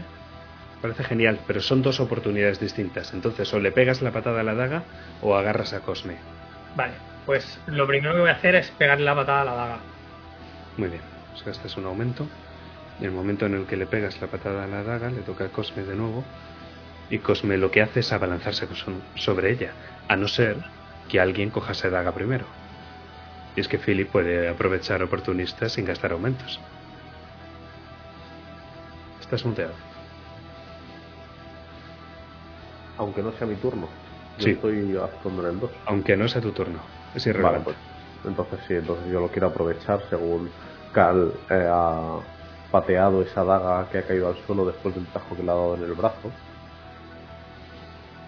Philip se lanza por ella, intentando adelantarse a Cosme, que además ahora todavía le falta un brazo, está recomponiéndose. Y vemos cómo la coges en el aire, pero Cosme es demasiado rápido. Te doy dos opciones, mantenerte con la daga y comerte dos heridas, o soltar la daga y no comer nada de daño. No gastas aumentos al decidir. que me, que me golpee.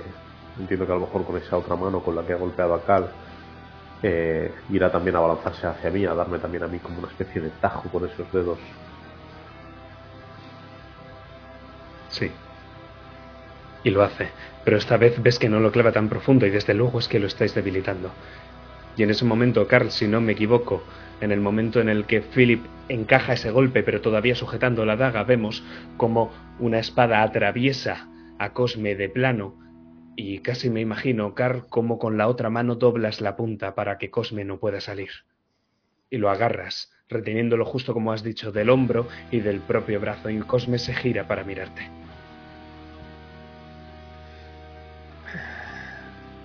¿Dónde ibas? ¿Tienes prisa? Tú y yo todavía no hemos terminado.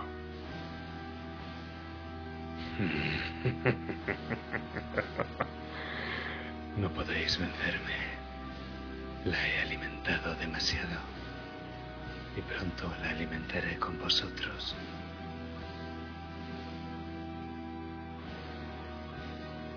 Eso ya lo veremos.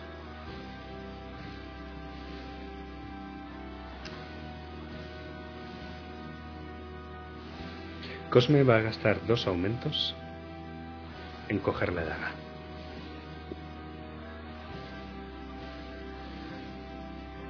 Se queda en Uno. ¿Yo puedo, puedo gastar los mismos para evitarlo? Sí. Puedes. Sí, lo voy a hacer. Pero para mí el objetivo es que esa daga no la, no la coja. Cal entiende que, que la daga es la clave y necesitamos tenerla en nuestro poder. Pues descríbeme la escena, como Cosme lo intenta pero no se lo permites. Cosme me mira, ríe, intenta forcejear. Incluso hay un momento en el que se zafa de mi mano que tiene en el hombro. e Intenta salir de esa espada que hay atravesada y en el momento en el que intenta salir, Carl lo vuelve a sujetar, lo clava profundamente y en el momento en el que lo clava profundamente, con la espada suelta otra vez la mano, saca la pistola y le dispara en en la zona del pecho, en el lateral. Y le susurra en el oído. Ya te he dicho que tú no vas a ninguna parte. Tú y yo tenemos todavía cosas pendientes, amigo mío. Philip, tu turno. Ahora que por fin tengo la daga y puedo observarla con detenimiento, reparo en esas palabras que ha dicho, que la ha alimentado, que la ha alimentado muchísimo, que está llena, plena. Y no sé si puedo incluso llegar a notar cómo irradia energía, está caliente, y, y- parece como casi que vibrase de la cantidad de poder que alberga. Lo cual me lleva a pensar que ahora mismo no tenemos mucho tiempo, no podemos detenernos, tiene que ser algo rápido, tiene que ser ya. Y si está cargada, está llena, la ha alimentado demasiado. Lo único que se me ocurre es un gran bidón, un gran bidón de aceite. Y lo más rápido que puedes hacer para vaciarlo es prenderlo.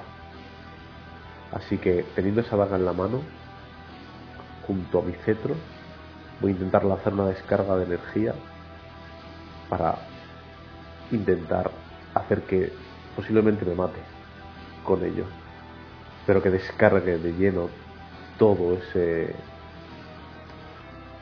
te comento, Philip, es posible, ¿eh? Es totalmente posible. Ahora bien, ¿sabes lo que pasa cuando se destruye un artefacto Sirnez? Toda la ciudad será destruida si lo haces. Y no sería uno, entiendo que serían los dos. Sí, un artefacto Sirnez, eso es, destruye con el otro. Solo un fragmento puede acabar con otro fragmento.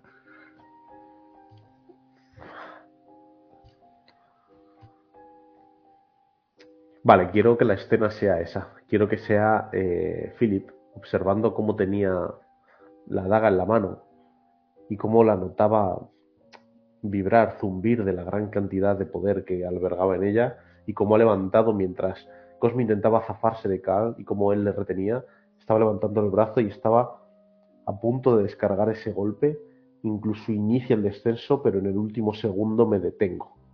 No llegan a hacer contacto porque como dices, acabaríamos con ello, sí, pero ¿a qué precio? En el último segundo, Philip no puede soportar el precio de mancharse las manos con toda la sangre de una ciudad. Y se queda ahí detenido. y en ese momento en el que se queda detenido, Carl, un parpadeo. Y vemos como Cosme, con su brazo nuevo que ahora acaba en una especie de punta de arena afiladísima, se dirige hacia Philip, hacia su mano.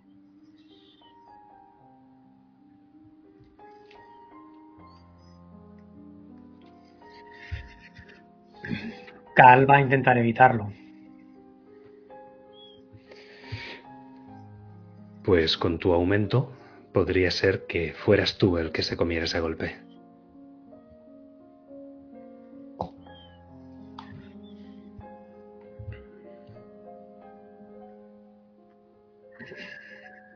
Serían tres heridas. Sí, sí. Con mi aumento me lo voy a comer yo. Pues estás a nueve. Y lo que vemos en ese momento, como Cosme se ha zafado de ti en un parpadeo, Carl, ves cómo va justo a por Philip y Philip no puede levantar las manos ni la mirada de la daga. Y en ese momento Carl Actúas muy rápido, muy rápido. Te imagino tirando el mosquete al lado y dando un salto para ponerte por medio y cuando al final Philip parpadea. Un destello de sangre le nubla el rostro conforme ve que la mano de Cosme sale por la espalda de Carl, dejando arena en su interior. Y conforme Cosme retira esa arena, se acaba la ronda y ataca a la banda de matones. Las dos bandas de matones. Y en este caso es Carl Hostein el que tiene nueve heridas. Y el que si se come ocho más pasa a 17. Mientras que Philip la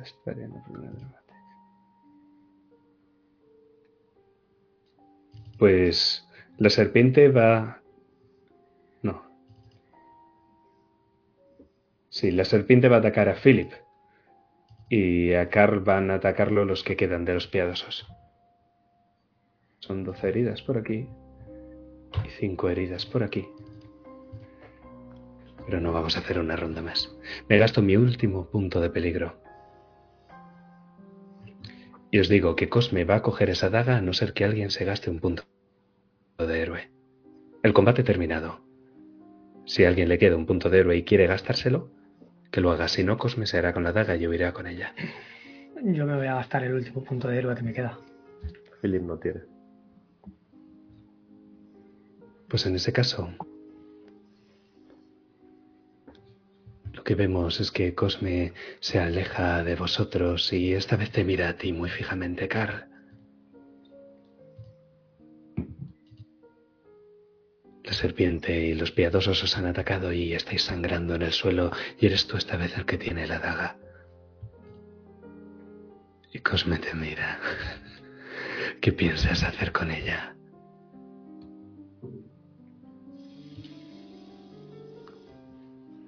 Haré lo que haga falta para que no la tengas tú. Eso seguro. Subestimáis su poder y también el mío. Igual que lo hiciste tú en nuestro primer encuentro. Si alguien sabe el auténtico poder de esa daga, es Philip. Y haré todo lo posible para que pueda averiguar cómo acabar con ella.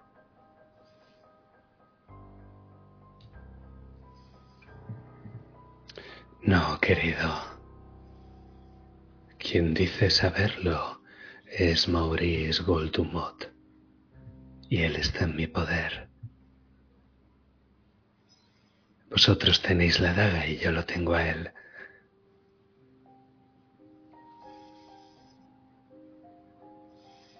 Os estaré esperando cuando vengáis a buscarlo.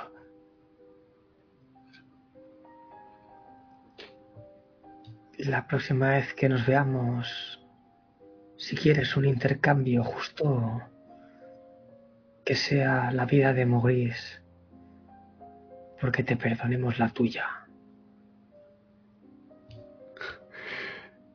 Cosme se da la vuelta y lo escuchas reír mientras se va por las calles.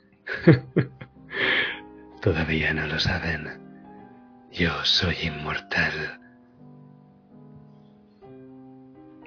Ya lo veremos.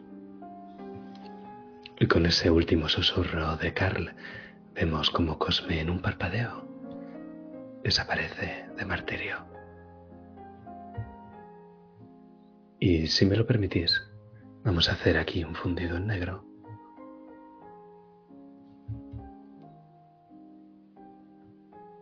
Y cuando aparezcamos de nuevo, vamos a estar en otro lugar. Todos juntos, eso sí.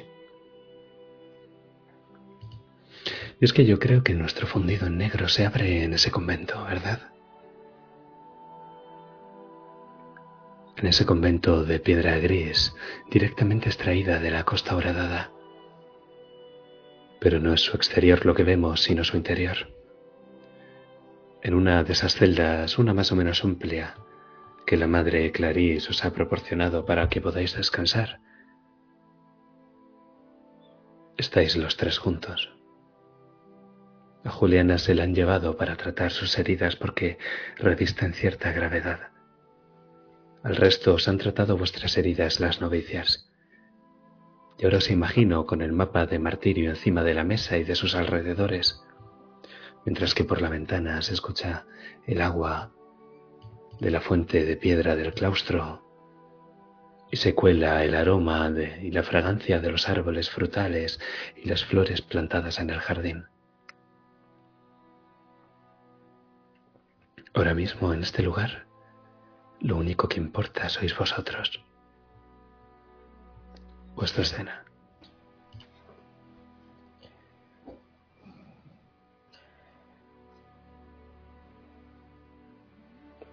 Veis a Eric sentado en una esquina, en un taburete, cruzando las, manos y bastante serio. No se habla y mira hacia abajo.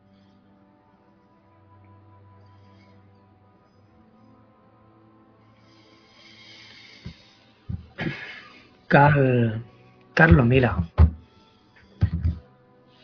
Tiene una sensación de un sentimiento de impotencia, algo que no había sentido nunca con, con Eric. Llevábamos mucho tiempo juntos y es verdad que las mujeres le habían traído más de un disgusto y es cierto que alguna vez había perdido la cabeza. Pero la realidad es que nunca había abandonado a Cal, y mucho menos en medio de un combate.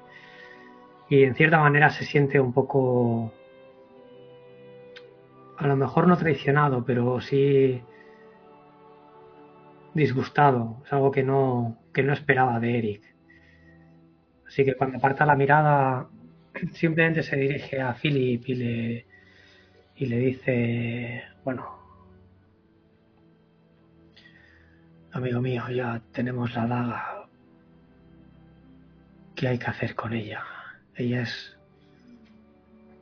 Tiene que ser la llave para acabar con todo esto. Han habido ya muchos damnificados, muchos sacrificios. Hay que encontrar una manera de arreglar esta situación.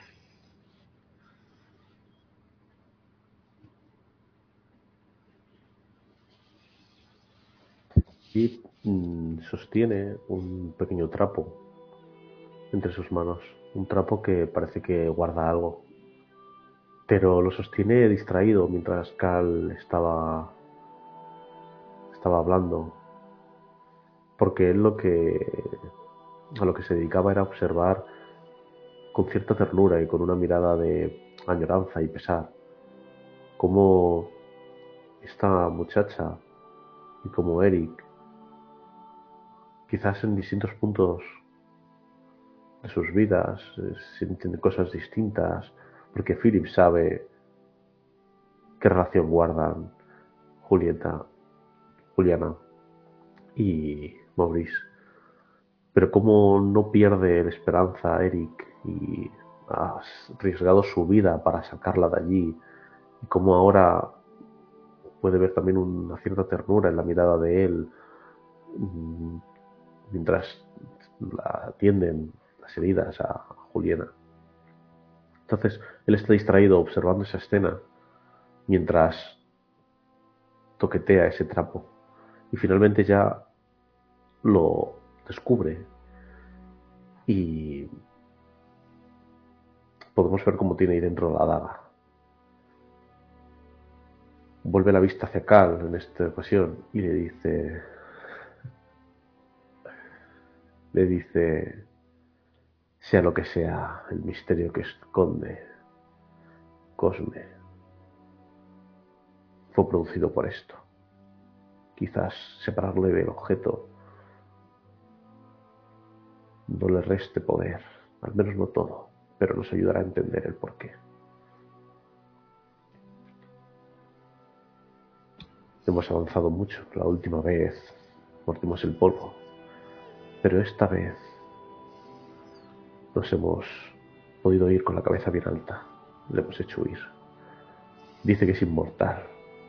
Y no lo dudo, de momento.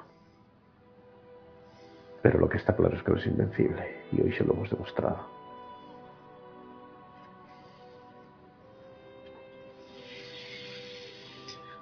Tenemos que acabar con él, Philip.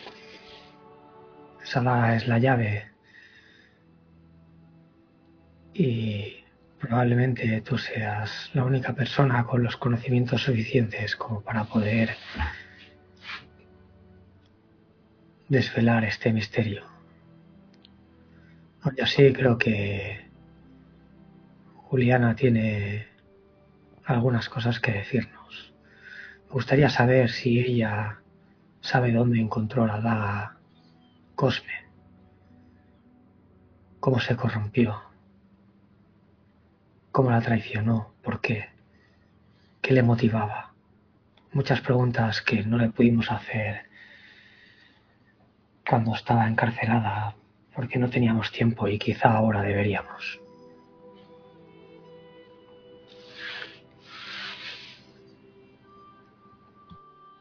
Bueno, vais a dejar de actuar como si no estuviese o qué. Eric o Juliana, ¿quién no está? Eric. Vale. Es que no has estado, amigo mío. En esta y por primera vez no has estado. Así es, por primera vez. Lo has dicho bien. Tenía que sacarla de ahí. Como bien has dicho, es la clave de todo esto. Si hubiese dejado que se la llevasen, estaríamos perdidos. Y pensaba volver. Te juro que pensaba volver.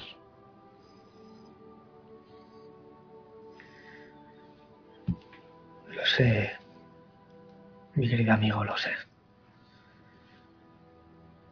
Perdona, quizá sea la frustración de toda esta situación, las heridas.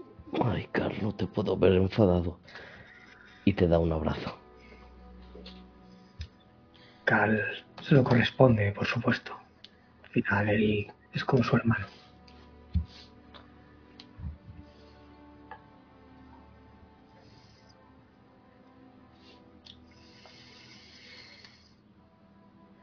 Y ahora centrémoslo en lo importante. ¿Cómo acabar con Cosme? Bueno, se supone que tenéis esa cosa y... Sin ella no es nadie, ¿no? Bueno, no exactamente. La voz viene del otro lado de la puerta. Juliana sigue herida y por mucho que hayan hecho las monjas no le han devuelto el tono bronceado que tiene normalmente en la piel. Todavía está muy pálida y se nota algo de rigidez en sus movimientos al moverse. A ti, Eric, que eres un cazador, todavía hueles la sangre en las vendas ensangrentadas que le cubren el torso. Además la han vestido de blanco, con el hábito de una novicia del convento, y se nota que no está muy cómoda con un hábito.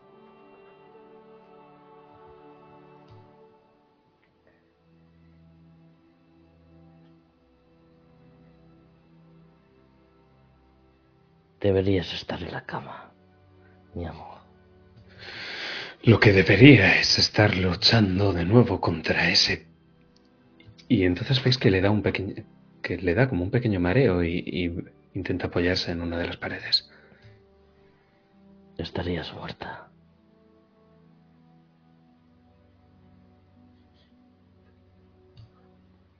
Con honor. No te preocupes por el honor, Juliana. Te vamos a ayudar a recuperarlo. Ya, Maurice, vinimos para ello, para ayudar aquí a esta gente de martirio, tu gente. Aparte de Cosme, sabes que hay otro peligro. Incluso diría que un otro mayor. Porque Cosme, Cosme solo os quiere a vosotros. Le da igual el resto.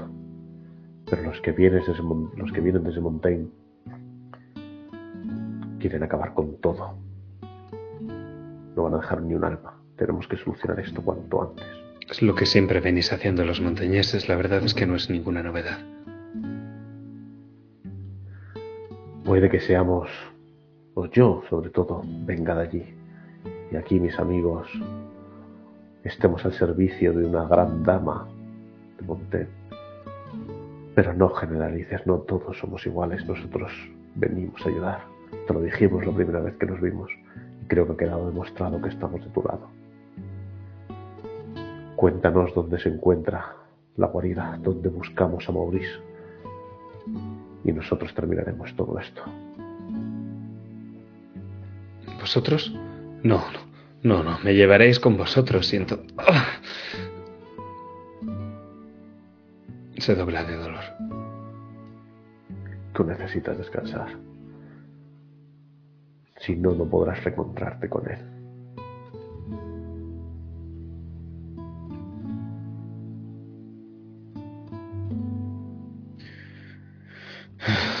Maldición.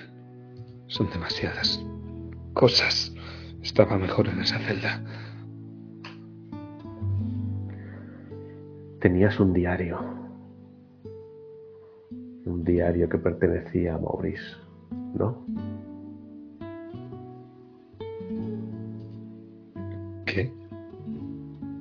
Las notas, las notas de Maurice. ¿Las tenías tú? ¿O sabes dónde están? No. Serán muy útiles. Mm, mm, eh, bueno, Maurice solía guardar sus notas en su despacho en el Alcázar, pero. Pero eh, el capitán Ambrose me dijo que no había. ¡Ah, claro! ¡Maldito traidor! Entonces las tiene él. Pensé que las guardabas tú. No, ha adelantado el muy cabrón. la verdad es que no me solían interesar mucho sus investigaciones y sus cosas de... Ah, Bueno, da igual. Olvídate de las notas. Tenemos que rescatar a Maurice. ¿Dónde, ¿Dónde tenemos que ir?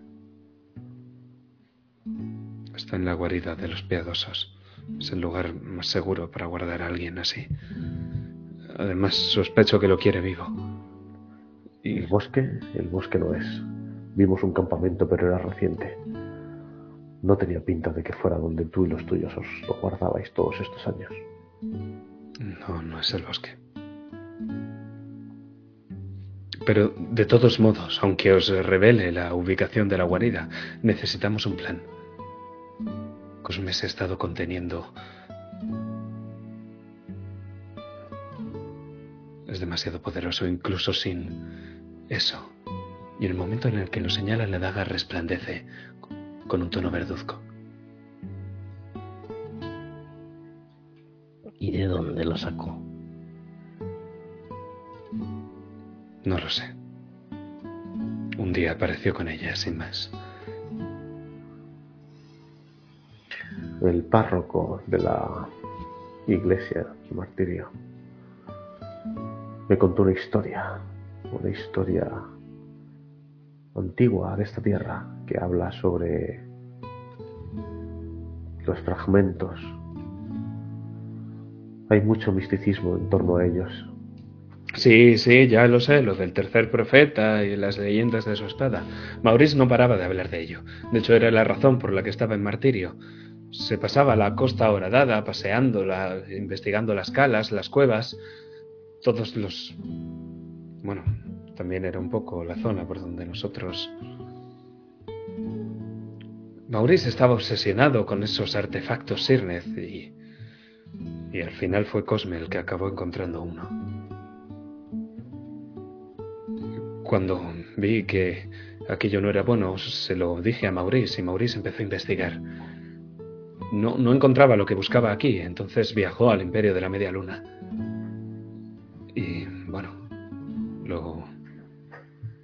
Luego Cosme me capturó a mí y. ¿Ya tenía la daga en ese momento? Sí. Fue la daga lo que lo cambió.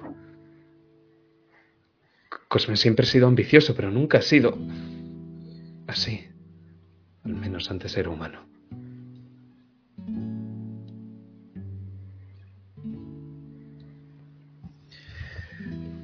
Y en el proceso en el que él cambiaba a medida que tenía la daga, ¿notaste que tuviera miedo por algo en especial?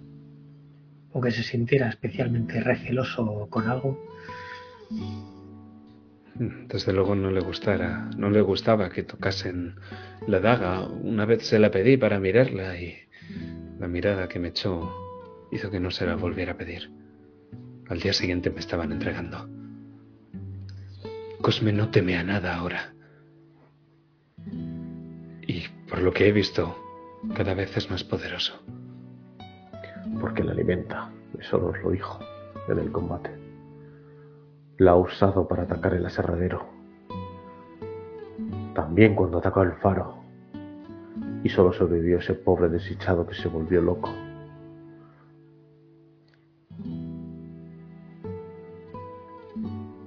Cada vez que arrebata una vida con ella, seguro que se fortalece. Y por eso quiere la de Juliana. No, tiene que haber algo más. Tiene que haber algo especial entre ella y Maurice. Porque Maurice entiendo que lo quiera matar solo porque sabe cosas, como hizo con el sacerdote. No, no es igual. Si Maurice volvió del Imperio de la Media Luna, lo hizo porque sabía la forma de derrotar a Cosme. Supongo que ahora... Supongo que Maurice no ha hablado al fin y al cabo, y por eso aún me necesita a mí. Porque piensa que a ti te lo contó. Porque sabe que estamos prometidos. ¿Y te lo contó? No, claro que no lo hizo. Por eso quería las notas. Quizás las dejo ahí escritas. Prometidos.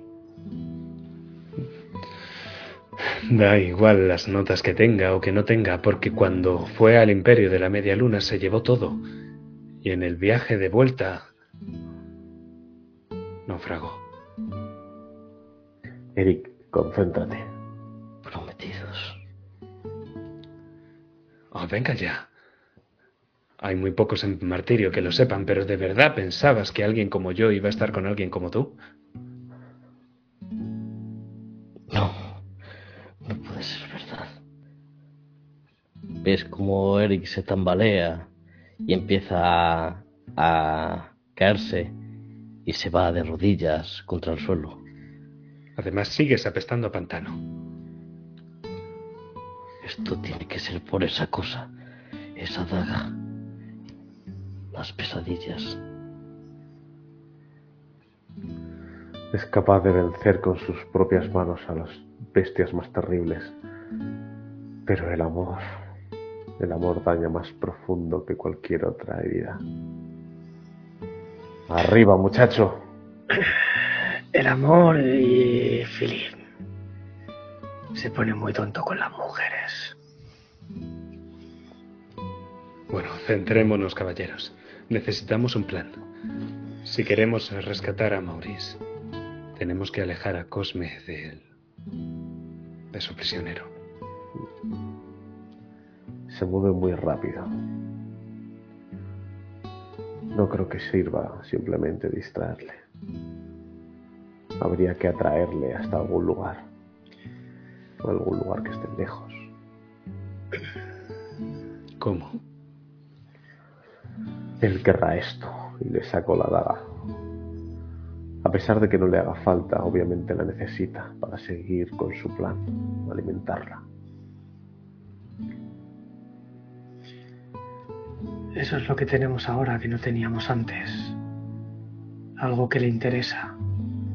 Algo que bien puede valer un intercambio. Quizá recupere la daga. Tendríamos que valorarlo. Quizá recuperamos nosotros a Maurice. Y con él, cómo derrotarlo. A fin de cuentas es quien lo averiguó. Maurice es mucho más importante que la daga. La daga se la habéis quitado una vez. Podréis volver a hacerlo, ¿no? Por supuesto. ¿Quién te crees que somos? Hemos venido aquí para solucionarlo. Nos está costando, es cierto, pero eso no nos quita nuestras ganas de conseguirlo. Os propongo una cosa. Para mí sería muy interesante poder echar un vistazo a esas notas y bien aseguro que estarán en el castillo. Ese gordo las tendrá en su despacho. Así que voy a intentar averiguar algo de esta daga y acceder al castillo. Mientras vosotros os acerquéis a la guarida. En cuanto Cosme sepa de que estoy rodeado de enemigos y que voy a conseguir la información sin tener que ir a por Maurice, tendrá que venir a por mí. No le quedará otra. Necesita proteger su secreto. El párroco ya no puede darme esa información, pero las notas sí. Y será el momento perfecto. Yo rodeado de enemigos, se lo estoy ofreciendo en bandeja. Pero entonces vosotros podréis, sin que él esté cerca, ir a por Maurice. A ver si lo he entendido bien. Por un lado propones separarnos. No te ofendas, viejo amigo, pero quizá no eres el más diestro en el combate si te rodean. Y luego propones ser el señuelo. Por algo me ofrezco yo. No soy el más diestro en el combate, pero sí en la palabra. Y estoy también muy seguro de que a Cosme le interesa la daga y le interesa a Ambroise. Dejadme que vaya y quiera hablar con él a solas en su despacho. ¿Y si esa tarea de infiltración la hacemos juntos? La infiltración es la especialidad de, Eric. No es la primera vez que, que ha entrado a hurtadillas en, en las cuevas y en todos los sitios donde viven los monstruos y las alimañas. Sabe pasar desapercibido perfectamente. Cuando acabas, que- de, cuando Sí, acabas pero- de describir eso, cambiamos de plano y veis a Eric en una esquinita lloriqueando hecho un, un ovillo. Juliana levanta una ceja perfectamente depilada. Y lo segundo que te propondría, amigo, es... ¿Y si intentamos replicar esa daga y engañarlo? Si le proponemos un trueque, la daga por Maurice, pero obviamente no le damos la daga auténtica,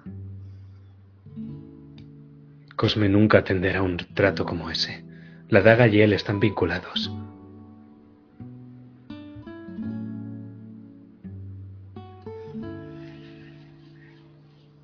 Además, el, el, problema de la infiltración.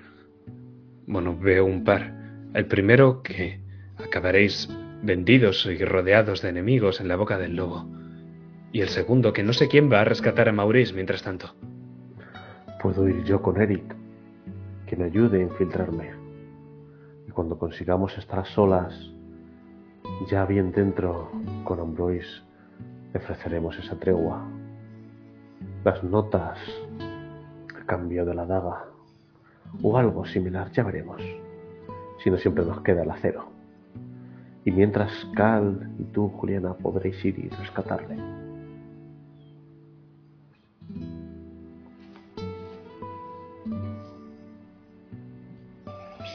Vale. Te mira a ti, Carl, y se acerca al mapa. Pero que sepas que no va a ser fácil acercarse. no esperaba menos. Y en este momento lo que vemos es como Juliana pone un dedo encima del mapa. Y nosotros atravesamos ese dedo y el papel. Y lo que ahora vemos es un peñasco rocoso en mitad del mar. Y como las olas golpean con furia en el oleaje. Lo que vemos es esa roca negra que ahora es esa roca gris, pero que ahora con la roca, con la noche parece negra. Y podemos ver como un pequeño barco se acerca sigilosa y silenciosamente, desafiando el oleaje que restalla contra el peñasco. Hay un rayo que restalla en la lejanía. Conforme te acercas, Carl, y con su luz le da al peñasco la apariencia de una calavera. Llega un momento en el que Juliana arría las velas y coge los remos y al hacerlo notas como hace una mueca de dolor. El viaje la está fatigando mucho. Déjame a mí, Juliana. Todavía no estás recuperada de tus heridas. Y prefiero... Prefiero darle utilidad a tus ojos que conoces la zona que a tus brazos.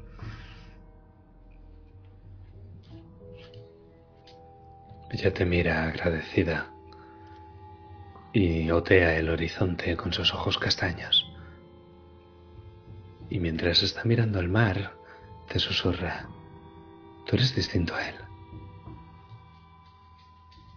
¿Distinto a quién? A tu compañero, el rubio. El raro. Claro. Yo soy el guapo, ¿no lo habías notado? Ah, no, sois iguales.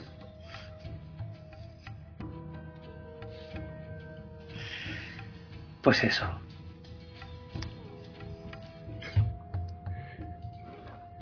Y lo que vemos es como Juliana reprime una sonrisa mordiéndose el labio inferior y de pronto estamos dentro de la guarida. Una vez habéis dejado el peñasco atrás, lo que hay es una cueva submarina por donde te conduce Juliana, una cueva que podría haber pasado desapercibida. Y hay un túnel tiene las paredes recubiertas de salitre que da una apariencia texturizada. Y Juliana señala ese túnel y va a la primera y notas que cada vez le cuesta más. El túnel desciende por debajo del nivel del mar conforme la cueva se adentra en lo profundo.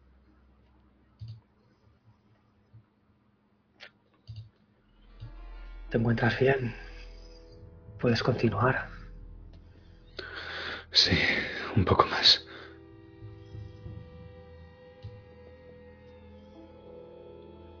Si tenemos que descansar, lo prefiero.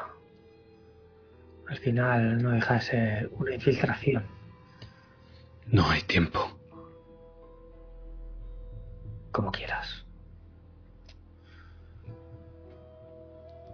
Y bajamos hasta un punto en el que ya no se escuchan las olas golpeando contra el peñasco. Lo único que se escucha es el rumor del agua y vuestros pasos. El interior de la cueva es húmedo, Carl. Es ese frío húmedo que te cala a los huesos. ¿Qué luz llevas para alumbrarte en el interior? Si es que llevas alguna.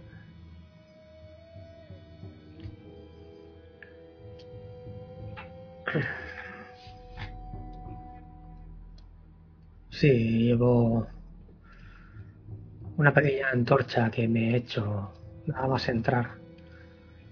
Con un palo que vi y un trozo de tela del propio velero. No es muy grande. Y probablemente no me deje ver mucho más allá de un par o tres de metros delante mío. Pero suficiente para no tropezar mientras camino. Más bien resbalar, porque el suelo de esta cueva o bien está cubierto de charcos de agua putrefacta y negra, o bien de una roca que resulta muy resbaladiza y está cubierta de moho por algunos puntos. Juliana va abriendo el camino y gracias a tu luz logra poner el pie en los sitios que son más seguros. Y ves que ella conoce el camino pero que está muy débil. Llega un momento en el que apoya el pie de tal modo que casi resbala. Va a caer, Carl, ¿qué haces? La cojo al vuelo. La cojo con un brazo para que se apoye para que se apoye en mí y en el momento en el que la tengo la siento contra una de las paredes del túnel y le digo paremos un momento, coge aliento, descansa un momento. Lo necesitamos. No, hay que seguir. Hay que... ¡Ah! ¡Ah! Tan débil... Y perdona que te lo diga, pero tan débil solo serás un estorbo. Y ahora lo que necesitamos es toda la ayuda posible. Así que deja tu orgullo atrás y tómate un respiro.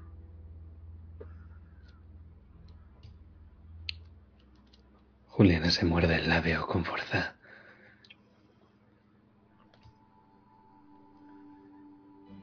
Nadie sabrá nunca que has descansado. No temas por ello.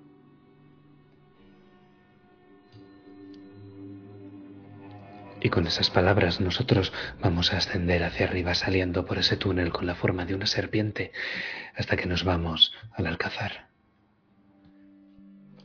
Un alcázar en cuyo interior caminan Eric y Philip y me los imagino escondiéndose detrás de las esquinas de los pasillos, de las armaduras que pueblan este lugar. El interior del alcázar está hecho con una arquitectura peculiar. Os llama la atención a ambos. El plan es relativamente abierto, pese a su forma cuadrada que tiene con el centro con un patio de armas que debería estar poblado de esquinas. Todas las esquinas están redondeadas. de tal modo que un guardia en casi cualquier puesto de guardia, siempre y cuando esté en la misma planta, puede divisar y controlar casi todo el edificio. Es bastante abierto el interior. Además, todos estos pasillos están tratados de alguna extraña forma que solo Philip logra entender para ampliar acústicamente todos los sonidos que suenan por las salas. O sea, el más mínimo ruido es escuchado por los guardias. Así que decidme, ¿cómo es que avanzáis? Precisamente, gracias a este efecto, en vez de una dificultad, sacamos una ventaja. Porque los guardias pueden escuchar cualquier ruido y nosotros podemos escuchar cualquier ruido de los guardias. Así que con sigilo, con mucha paciencia y en la mayor de las calmas vamos avanzando, prestando mucha atención a los ruidos que vienen de más adelante, de cada intersección, de cada pasillo. Y en el momento en que escuchamos esos leves susurros de una conversación entre dos guardias aburridos frente a una puerta, en esas botas por el suelo de piedra, o en esos esas hojas en las vainas como tintinean metal contra metal. Todo ello nos da pistas de por dónde se están moviendo. Y nosotros reaccionamos. Nos movemos huyendo de cada sonido que oímos.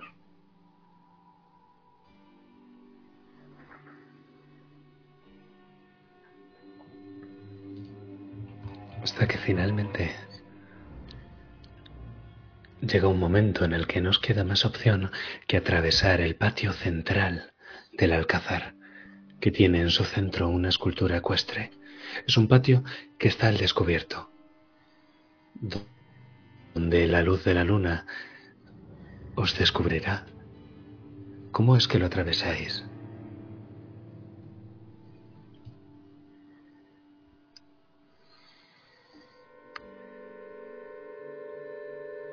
Eric.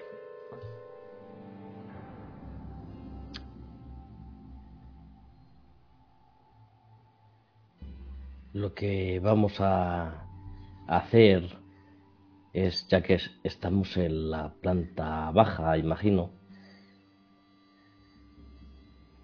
vamos a,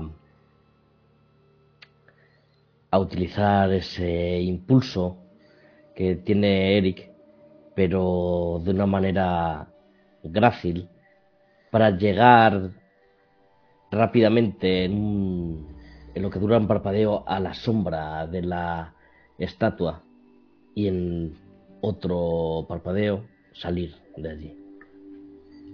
Cojo a Philip en brazos mientras hago esto. Y lo que hemos visto nosotros es un relámpago acerado. Y llega un momento en el que uno de los Centinelas del puesto de vigía.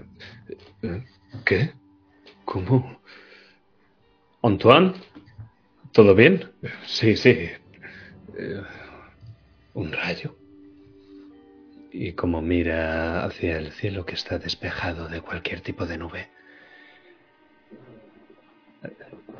Y así es como Eric y Philip llegáis al despacho de Ambroise Gould Dumont afino el oído. ¿Se oye dentro al propio Ambroise? No, no se oye nada.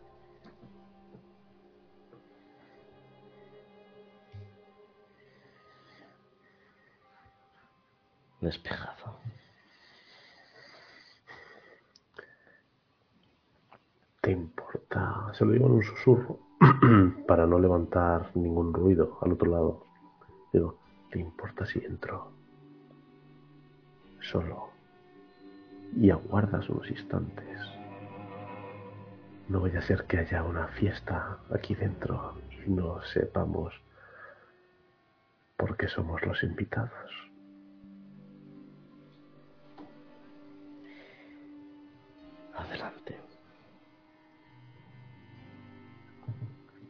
Dicho esto, Philip agarra el picaporte de esta puerta y con mucho cuidado comienza a abrirlo.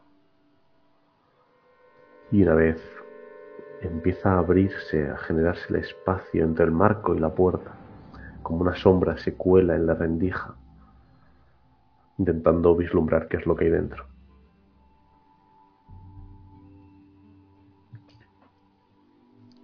Hay una mesa de madera y muchos espejos en la habitación. Todos los muebles tienen pan de oro. Hay múltiples velas encendidas. Lienzos. Tapices con el azul y el dorado de Montaigne varios libros. La decoración es exquisita y todo es tan barroco que ha pasado al punto de hortera. De hecho, si te das cuenta, las propias paredes del lugar y, y, la arquitectura de esta sala no está hecha para albergar una clase de decoración así. El lugar parece espartano, pero la decoración es completamente barroca, no casa. Y luego están esos papeles encima de la mesa escritos con tinta. Me da la sensación de que en esta celda o en estas paredes de piedra tan austeras, tan espartanas, el gusto de Ambroise por la opulencia, por vivir en la corte a pesar de estar tan tan lejos, ha recargado cada uno de los centímetros de esta habitación de objetos tan innecesarios tan coloridos y tan pomposos que es, destaca, genera mucho contraste. Pero aún así, como dices, no, no me despista de mi objetivo.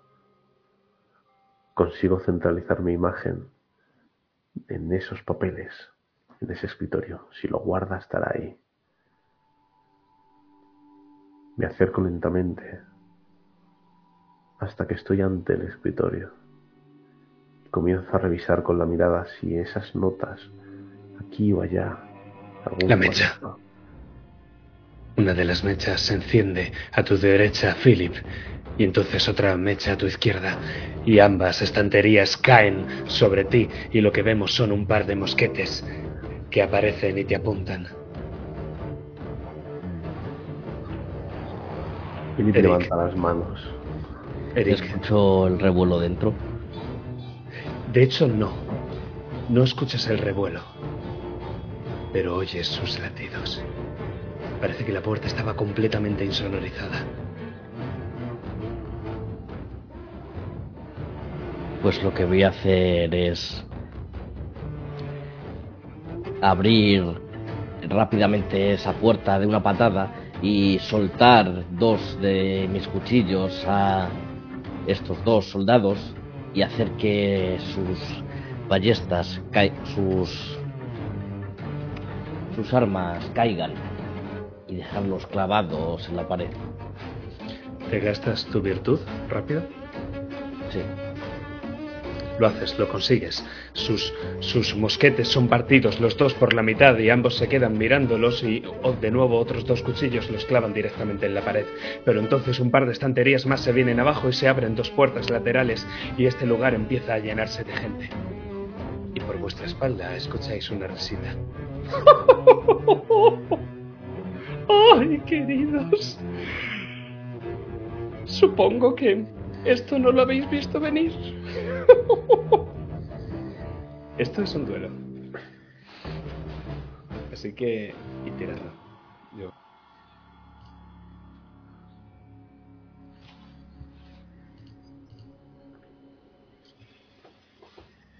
Apenas han pasado cinco minutos, Carl, cuando Juliana de nuevo se pone de pie. Y notas cómo reprime un gemido de dolor al hacerlo, pero te mira con decisión.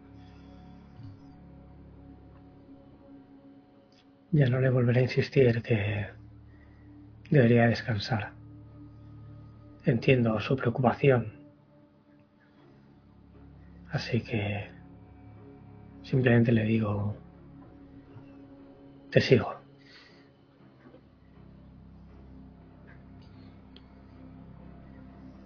La luz que llevas, Carl, revela unos techos bajos y unas paredes estrechas conforme os adentráis hacia el abismo. Hay rocas afiladas en el techo que apuntan hacia vosotros y que tenéis que esquivar con las cabezas y agacharos en algunos puntos. Conforme vais bajando cada vez más y más y más, puedes sentir la presión del agua sobre vosotros. Y conforme bajas ya no se escucha el rumor del agua, sino el sonido de vuestra respiración y las gotas de agua que caen de las afiladas estalactitas y que rompen el silencio.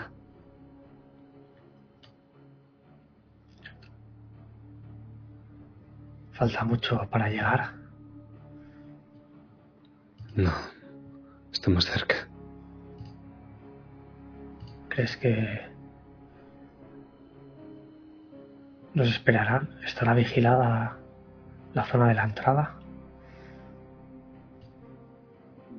Espero que no por él. Esperemos que el plan de Philip surta efecto y, y Cosme no esté aquí.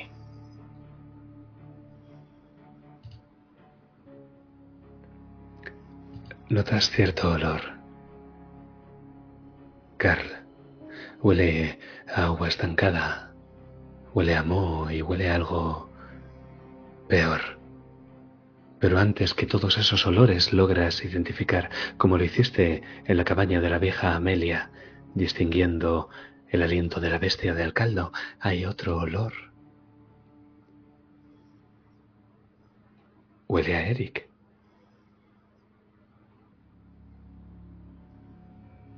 El olor de Eric está concentrado en un pequeño saquito, en un pequeño saquito de tela que hay clavado en una estalagmita.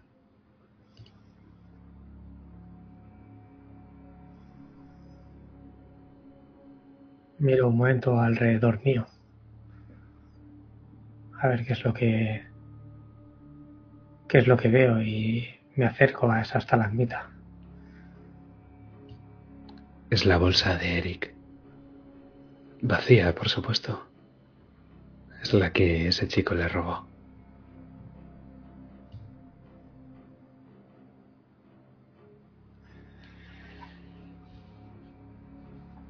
Y la cojo.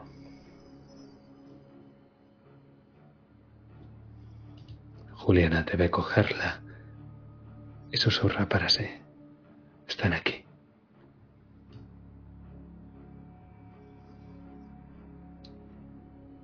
¿Están aquí? ¿Quiere decir que nos están esperando? ¿Están aquí dónde? Mira a un lado y a otro igual que haces tú. Y entonces los escuchas. Aparecen de delante del túnel. Se están apu- apuntando con algunas pistolas. Tienen la ropa raída, rasgada, están sucios, muchos de ellos están heridos. Son los piadosos. ¿Qué hacéis aquí? ¿Por qué habéis venido?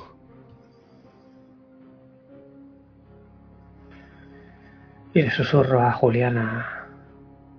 Esta gente no te seguía antes. ¿No eras tú su líder? Habla También con me- ellos. También me entregaron. Te entregó Cosme. No ellos. ¿Durante cuánto tiempo fuiste su líder? Años, toda una vida. Es suficiente para que todavía te tengan respeto. Míralos. Están pudientes. Es la jefa. La jefa ha venido. Ha venido a salvarnos. ¡Au! Calla. La jefa se fue. Diles. Diles que has vuelto. Diles. Diles que vamos a ayudarles. Pero diles algo, joder. Ella se gira hacia los piadosos y abre la boca para decir algo, pero nosotros dejamos la escena.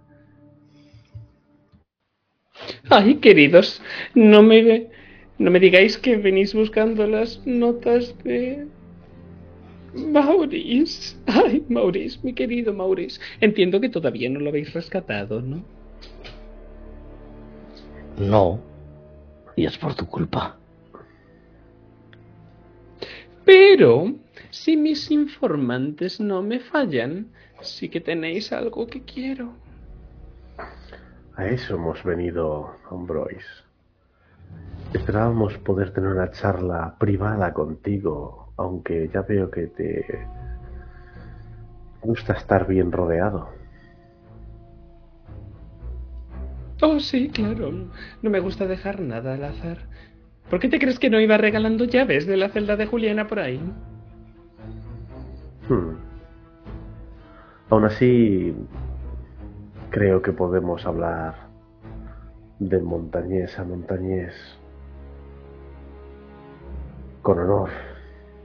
Te recomiendo, te vendría bien que hablemos a solas. No venimos a pelear. Querido, no venís a pelear. Venís a traerme la daga. Matadlos. ¿Está hablando figuradamente? ¡Oh, demonios! Y veis como Ambroise saca una pistola y os apunta con ella. Os toca. Vale, yo tengo cinco aumentos y he activado mi virtud, por lo cual voy antes que cualquiera. No, la has activado antes para dejar fuera de combate a los dos primeros. Por eso la banda de matones tiene una fuerza de 10 y no de 12. Ah, Nos toca a nosotros, ¿no? Vale. Eh, Philip va a insistir en mantenerle ocupado y distraído con esa conversación. Y le dice, si lo que quieres es la daga, no hay problema. Veníamos a entregártela. Pero de verdad que deberías escucharnos y no te interesa que tus hombres sepan lo que venimos a decir.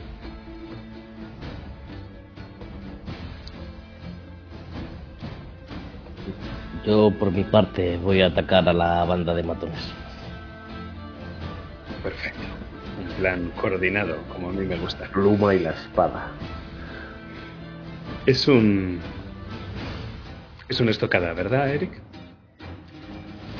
Sí, puede- podríamos interpretarlo como una estocada. Pues descríbeme cómo atacas a la banda de matones y noqueas a tres montañeses. Pues lo que hago es con el mango de mi alabarda al que tengo más cerca, que empieza a corretear hacia mí, le golpeo en la, en la mandíbula dejándolo cao y lo cojo por las, por las botas y empiezo a girar, a girar sobre mí y lo lanzo hacia otros dos montañeses que se estrellan los tres contra la pared quedándose in- inconscientes. ¡Ay, sí! Menos mal que vosotros os ocupáis de mis hombres, ¿eh? Dame la daga. Te apunta Philip y te dispara. Son cinco heridas. Bueno, una dramática y una herida normal. Voy a Habéis ver- recuperado, habéis recuperado absolutamente todo. ¿Vale? Voy a asumir el daño. Me, pilla. No, no pensaba que fuera a ir tan. tan agresivo. Y no me espero para nada ese disparo. Aunque le he visto sacar el arma y cómo me encañonaba, no creía que fuera capaz de ello. Pero evidentemente me he encontrado terriblemente equivocado, así que ese disparo no sé dónde, pero me alcanza de lleno y tengo la herida dramática y la herida normal.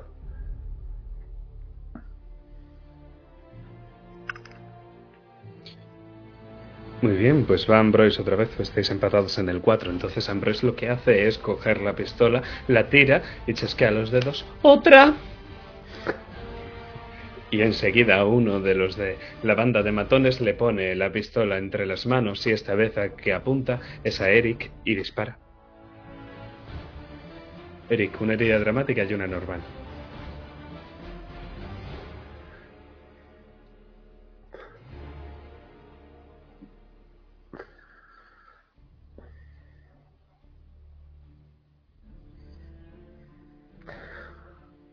¿Vamos nosotros ahora? Sí. Con la mano en la herida, Philip le dice: Ambroise, ¿pero acaso has podido leer las notas? Ay, sí que lo he hecho. No dicen nada importante. El muy tonto se las llevó todas a su investigación y supongo que ahora las tendrá Cosme o algo así. ¿Pero qué importa? ¿Habéis Entonces estás cometiendo un terrible error. no sabes lo que hace este artefacto. Bueno, me lo imagino. Yo sí. Deberíamos hablar. Insisto. Si estamos hablando. Otra. Muy bien. Le haces perder un aumento, Phil. Le quedan dos a él, a Philip 3, a Carl 4. Carl, te toca. Em, perdón, Eric. Ah, vale. Lo que va a hacer Eric es utilizar el hacha para eh, ir noqueando uno por uno a todos esos montañeses que se le van acercando. Los quita como si fuesen moscas. Esto ya no puede ser una estocada, así que dime, ¿cuántos aumentos gastas para quitarte a montañeses de encima? Le queda a la banda 6. Eh, aumento por cada punto Sí. de... Y me quedan cuatro. 4. 4. Ahora mismo no puedes usar la estocada porque lo acabas de hacer, pero en el siguiente sí que podrás usar una estocada. Me voy a quitar a uno. Vamos a esperar al siguiente. Perfecto. De hecho, puedo. Puedo generar una oportunidad. En vez de hacer esto, creo que es más interesante que. Sí, explícamela. Pues mientras a Ambroise le llega su lacayo para darle el arma, lanzo mi hacha y esa pistola que le estaba llegando se queda clavada en la pared y los deja despistados a los dos, generando una oportunidad. Que imagino que Philip aprovecha de forma gratuita para hablar ahora, ¿verdad? Si me lo permite, eh, Philip aprovecha y dice: ¡Basta ya de armas! Ambroise, tienes que escucharme. Pero si todavía me quedan muchas. Cosme, Cosme es lo importante. El arma no te va a ayudar a acabar con él y vendrá a por ti, a por todos. Tenemos que ir juntos contra Cosme. Tienes un punto. Continúa. Bastián, otro más. Y esta vez vemos a Bastián como trae un mosquete con las dos manos y se arrodilla para dárselo a Ambroise. Ambroise, mientras tanto, lo palpa así sin mirarlo hacia atrás. Le has hecho perder una acción. Solo le queda un aumento. Que va a ser para el falconete, ¿no? Ya lo último va a ser. Eric, te toca. Ahora sí, con un estoque, ataco al resto de, de montañeses que quedan, girando sobre mí mismo, sacando la, el mango de, de, mi, ala- de mi alabarda, haciendo que caigan alrededor mío. Ahora mismo soy un molinete. Vosotros actuáis en el 2 y Ambroise en el 1, o sea que todavía tenéis una acción cada uno. A la banda de matones solo le quedan 3 puntos. Philip continúa con su conversación mientras intenta esquivar tiros y balas y espadazos de esta banda y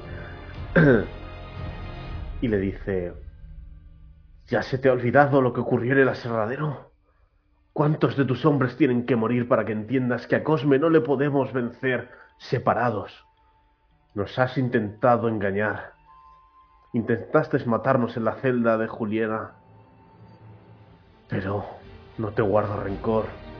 Tenemos que unir fuerzas. Tengo un plan. Tienes que escucharme. Juntos venceremos a Cosme. Pero necesito de tu ayuda. Suelta esas armas, Ambrose. Por dos aumentos, Philip, Ambroise pierde el suyo y te hará caso. Pues invierto los dos aumentos en que me escuche y tracemos un plan para atraer a Cosme. Te, te escucha. toda la intención- No vais a trazar un plan, te escucha. Es que no puedo noquear a todos. Porque no puedo atacar con estoque. Me quedan dos aumentos y están en tres ellos. Puedes atacar sin aumentos, bajándolo en uno, y luego hacer una estocada y ya lo haces. Sí, claro. Quiero decir que en esta en este ataque no lo haría. Ya, Así que igual. sí. Eh, bueno, lo que voy a hacer es lanzar la lanzarme la barda como si fuese una jabalina, dejando a uno de ellos clavado en, en la pared, colgando como si fuese como si fuese una estuviese colgado de una percha y se desmaya del susto. La escena que tenemos es completamente surrealista porque cercano a la puerta tenemos a, Philip intentando esquivar esos tiros y justo en el marco de la puerta Bastien ofreciendo ese mosquete a Ambroise, Ambroise diciéndote que continúes, que sigas contándole cosas mientras observa que el mosquete esté bien cebado y te apunta con él y en el fondo de la sala tenemos a Eric enfrentándose a más de 10 enemigos y habiéndolos derrotado a todos. Pero es que es en ese momento cuando te dice que escuches y este último que acaba de ser clavado en la pared se desmaya, cuando nosotros cortamos la escena y nos vamos a otro lugar.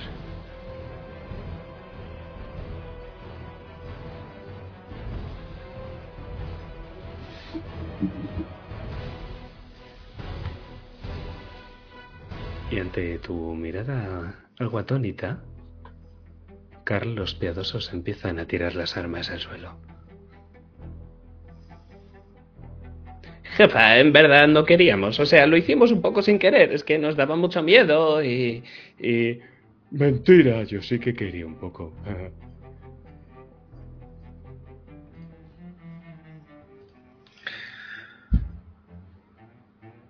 Que nos digan dónde está Maurice. Em, bueno, está al lado del abismo. Eh, hay que seguir bajando. Eso, bajad, hijos de puta. El camino no es agradable. Bueno, pero seguro que tenemos voluntarios que nos iluminen el camino yendo delante nuestro, ¿verdad? Oh, no, yo ahí no bajo, me da mucho miedo. Todos, todos los que estáis aquí os da miedo. Toda la banda de los famosos piadosos. Somos los piadosos, no los valientes. Pero vosotros sois los que os hacéis respetar, ¿no? Dentro de martirio. Incluso hay gente que a lo mejor os teme. ¿Y no bajáis? ¿Nadie baja? ¿Me estáis diciendo que morís lo bajó Cosme? ¿Y nadie bajó con él? Eh, se miran entre ellos y Cucharita da un paso, que no es realmente un paso, sino que mueve sus muletas un poco hacia el frente. No sabes muy bien cómo ha cruzado todo ese camino con muletas. Bueno, yo le llevaba la comida a veces. Cuando le dábamos de comer.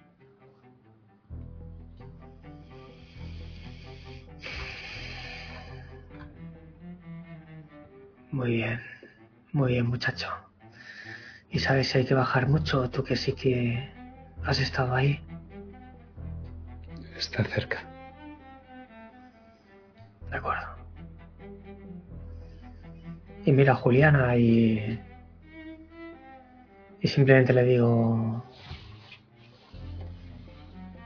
Vamos bajando. Ella siente Y es que no muy lejos de donde estáis, Carl, ¿entiendes por qué a los piadosos no les gusta bajar hasta aquí abajo? En las paredes, en el suelo y en el techo, toda esta zona está poblada de estalactitas que hacen muy difícil el paso. Y clavados en estos trozos de piedra hay cuerpos humanos. Por la ropa que llevan reconoces a la tripulación de un barco. Mutilados, decapitados, eviscerados, despojados de humanidad.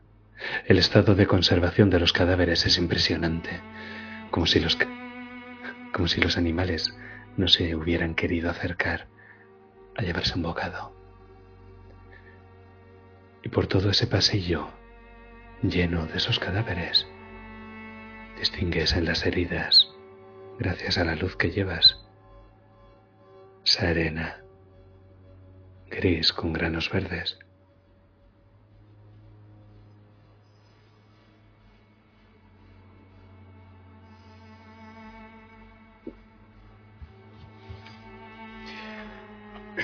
Y mientras seguimos bajando,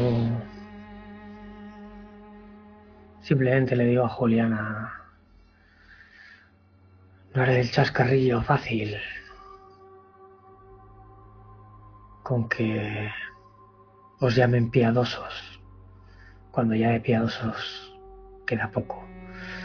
Porque sé de sobra que esto no es obra de ellos, esto solamente es obra de un único ser. Él ya no es humano, Carl. Los ha manipulado. Los ha manipulado porque son un atajo de cobardes. De gente que te dio la espalda. Se gira brusca. Son mi banda. ¡Ah! Son mi banda. Sí, es tu banda. Y eso no les hace menos cobardes. Continuemos. Y así es como llegáis al centro de la sala, al corazón de esta gruta que da una gran caverna con unos techos altos y unas paredes altas también. Es tan grande el abismo que hay en el interior de la caverna, un abismo circular, que tenéis que avanzar por las paredes de esta gran caverna, que tiene cierta iluminación. Y es que entre las estalactitas del techo hay un resplandor verduzco con lo que parece que es el musgo. Es el propio musgo el que da un resplandor entre amarillo y verduzco a este lugar. Y en el centro de esta sala, en este enorme abismo, no quiero que te imagines un vacío o el agua estancada y negra, sino sino un montón de arena. Un montón de arena. Gris y con vetas verdes. Todo un desierto de pequeños granos que si miras con atención, Carl, casi te parece que se mueven.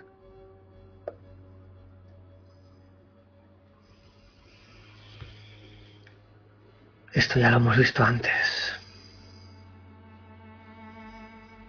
Juliana no te contesta, tiene la vista clavada en lo que serían los bordes de la iluminación de tu antorcha. Y es que al otro lado de donde estáis vosotros cruzando ese abismo, hay un hombre encadenado con la pared que está mirando al suelo.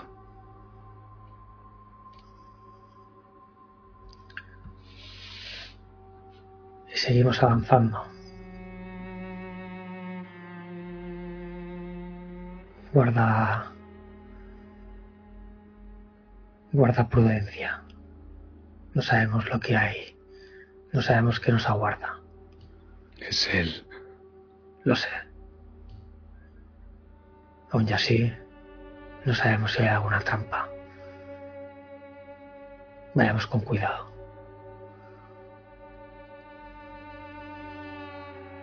Y Cal sigue avanzando. No puede evitar quitarle ojo a ese centro lleno de arena, de esa arena tan peculiar.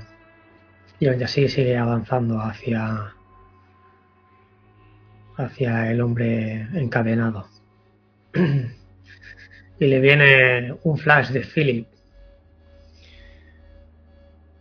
Una imagen en la que cree que al final iba a tener razón. En la que su plan iba a tener efecto. Y aún así, tiene un sentimiento de alarma en el que piensa que tan fácil no puede ser. Y mientras todo eso le va pasando por la mente, sigue avanzando hacia el hombre encadenado.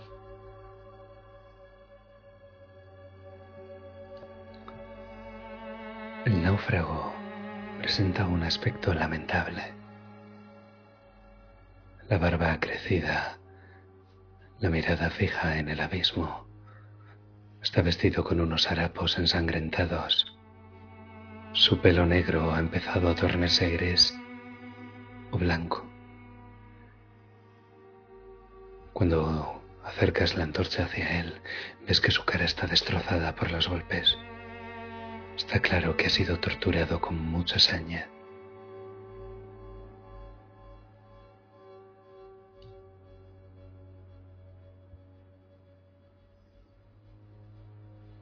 Miro a Juliana.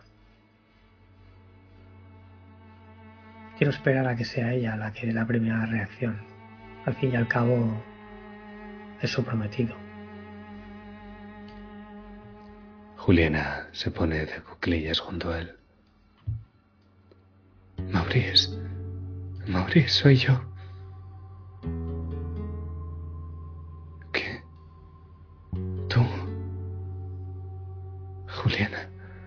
Pensé que habían... que habían... No, amor mío, estoy aquí y estoy bien. ¿Qué te han hecho a ti? Nada que no se pueda arreglar.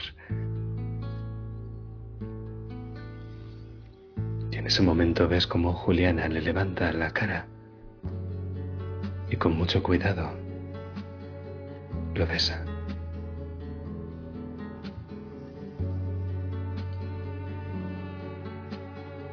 No quiero interrumpir, pero no tenemos tiempo que perder. Tenemos que salir de aquí cuanto antes. No sabemos cuánto tardará en volver. Y es algo que dice Carl, porque realmente lo siente así y porque en parte tiene ese sentimiento hacia Eric en el que es algo que no quiere vivir. Así que por eso también les apremia. Y casi como para respaldar tus palabras, escuchamos un sonido allá por donde venís en la cueva. Pero nos vamos de aquí. Porque si lo de Carla son sonidos, vosotros, Eric y Philip, lo que sentís es un parpadeo.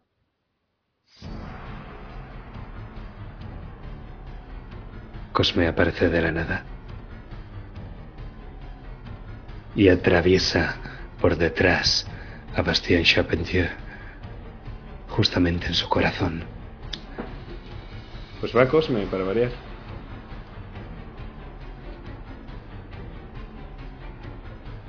En este caso lo que va a hacer es empujar a Ambroise.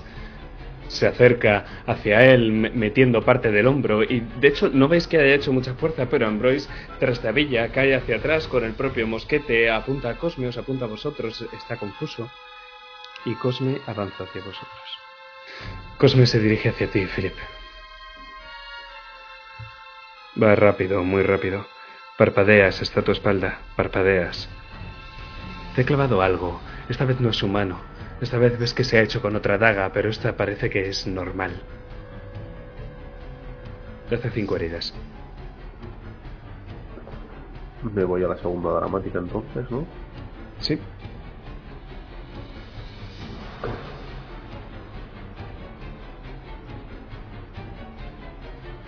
Y en el momento en el que lo hace, te das cuenta, Philip, porque ¿dónde es que llevabas la daga? Me imagino que dentro del pecho o algo así, ¿verdad? O incluso la estaba ya sacando para intentar mantener esta conversación con Ambrose. Estaba, había metido la mano dentro de la camisola del pecho y estaba ya sacándola. En ese, envuelta en ese paño. Pues en ese caso lo que has visto es cómo se te ha puesto hacia atrás y en el momento en el que estabas girando, esta vez estaba a tu espalda y mientras que con la mano derecha te clavaba la daga a la altura de los riñones, con la izquierda te quitaba la suya. Con un gruñido de dolor por la herida que me hace, le digo, la echabas de menos. Sabía que vendrías a por ella. Y esta vez él lo que hace es dar un mortal hacia atrás y te empuja con los pies. Te lanza un empujar que te empuja hacia el fondo de la habitación donde se encuentra Eric.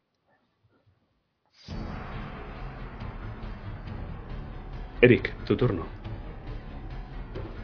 Eh, lo que voy a hacer, lo que hace Eric es, en cuanto Philip eh, viene hacia, él y se va a chocar con él, lo coge en brazos y lo, lo, lo coloca en el suelo con mucha dulzura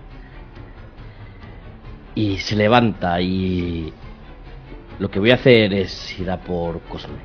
Antes de que te llegues a alejar, cuando me estás colocando en el suelo con dulzura, te agarro de la, de la zona del pecho de aquí, de la- del cuello, de la camisa, y te digo en el oído, acuérdate, tenemos que ganarles tiempo, no vamos a ganar.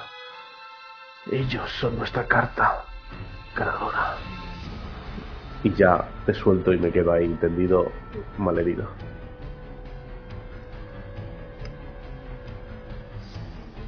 Vale, pues eh, lo que voy a hacer es atacarle con con estocada. Le ataco a uno a uno de los pies. Quiero que se quede retenido, más que otra cosa. Sé que si le clavo algo y eh, le hago alguna herida va a salir una de esas serpientes asquerosas. Intento retenerle de alguna manera. Me digamos que me colocaría a la contra esperando que se mueva y quiero seguir sus movimientos. Vale. Pues en ese caso, colocándote a la contra, él lo que hace es amagar en una dirección y tú cuando parpadeas está en la otra. Puedes intentar pararlo, pero te van cinco heridas. Eh, no, bueno, si puedo hacerlo, lo. Sí, sí, sí, lo haces, pero pierdes un aumento. Te quedarías a tres. Muy bien, pues hacemos recuento. Cosme está a 5 aumentos, Philip a 5 aumentos, Ambroise a 4 y Eric a 3. Y hacemos recuento de vida también. Eh, Eric tienes 8 heridas y Philip tienes 16. Estás a 4 de caer. Anda, mira, si va Cosme otra vez.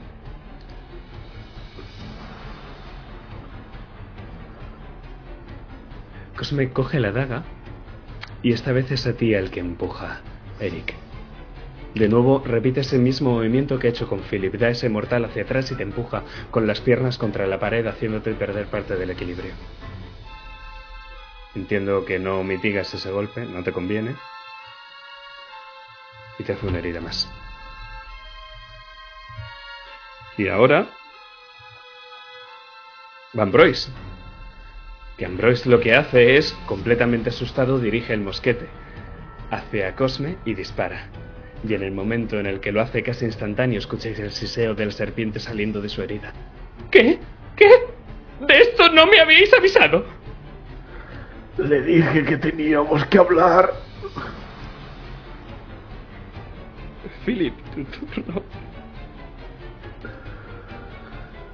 Eh, Philip está convencido de que lo que tienen que hacer es eso, ganarle el tiempo suficiente a Cal y a Juliana para que rescaten a Maurice y él sepa cómo vencerle.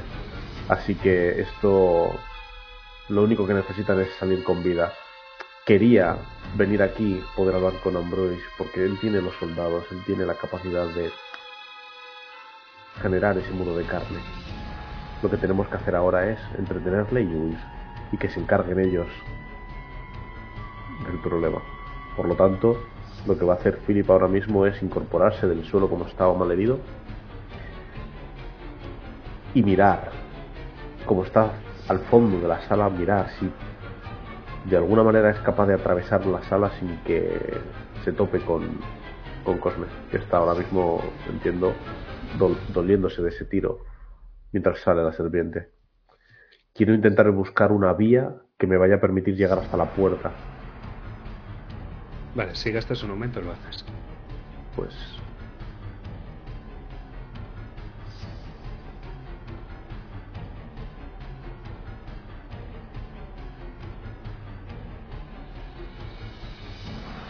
Cosme ve tus intenciones. Y en ese momento en el que te estás acercando, parpadeas y lo tienes justo al lado. Te va a hacer una estocada, son cuatro heridas, que sería, si no mitigas nada, lo suficiente para caer al piso. ¿No puedo hacer una parada? Uh, sí. Te explico, esto es un caso de interponerte, no, no sería de parada. Pero podrías gastar tus aumentos para que él no se comiera ese daño. Los aumentos que quieras. ¿Cuántos? ¿Los tres? Bueno, los dos. Eh, ¿Cuánto daño le hace? Te va a hacer 4 de daño. Eh, le mitigo dos por lo menos, para que no pase cuatro heridas dramáticas. Vale. ¿Y los otros dos, Philip? ¿Te los comes o...? Sí, me voy a 18. Eso es, perfecto. Pues describidme la escena, Eric. ¿Cómo te has interpuesto? Pues lo que hago cuando él le va a intentar clavar otra vez la daga es lanzar... No, lo que voy a hacer es sacar mi, esa pequeña pistola de mecha que tengo y dispararle. Con la puntería que tengo, la poca que tengo, consigo generar un momento para que falle en su intento de de de apuñalar a Philip y solo le hace una raja. Philip, cuatro aumentos. Tu turno. Vale, habiendo encontrado ya ese camino y medio esquivado ese golpe gracias a la intervención de Eric, eh, continúo, me acerco hasta la puerta y una vez estoy allí comienzo a gritar eh, ¡Guardias! ¡La guardia! ¡Están atacando al capitán! Cosme gruñe. Envaina la daga y empieza a correr por los pasillos en dirección al patio central del alcázar.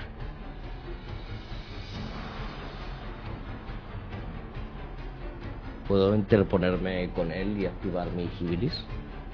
No, tiene solo un aumento y ellos tres. Fuck.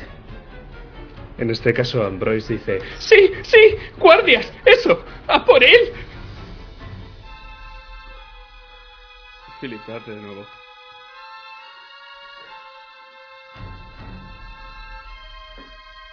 Felipe, actúas en el 3, dime.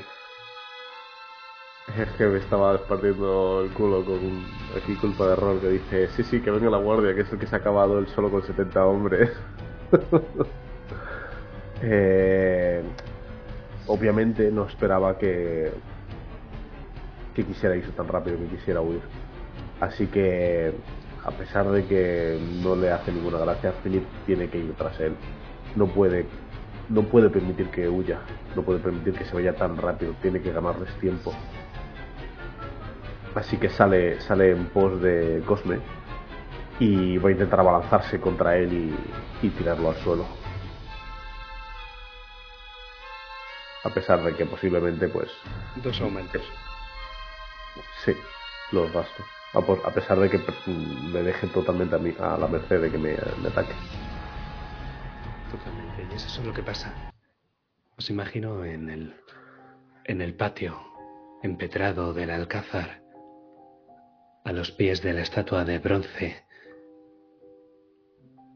cuando Cosme está intentando salir corriendo y veis que va a, la, a saltar hacia un tejado y luego a otro, hay una mano que lo baja a la tierra y vemos como Philip intenta ponerse sobre él, pero Cosme se lo acaba quitando de encima. Y Cosme ve la salida y luego ve a Philip. Dime, Philip, ¿llevas tu artefacto Sirnez contigo? Sí. Lo sujeto con fuerza en la otra mano, que le ha- con una le he agarrado y con la otra mi intención era poder golpearle.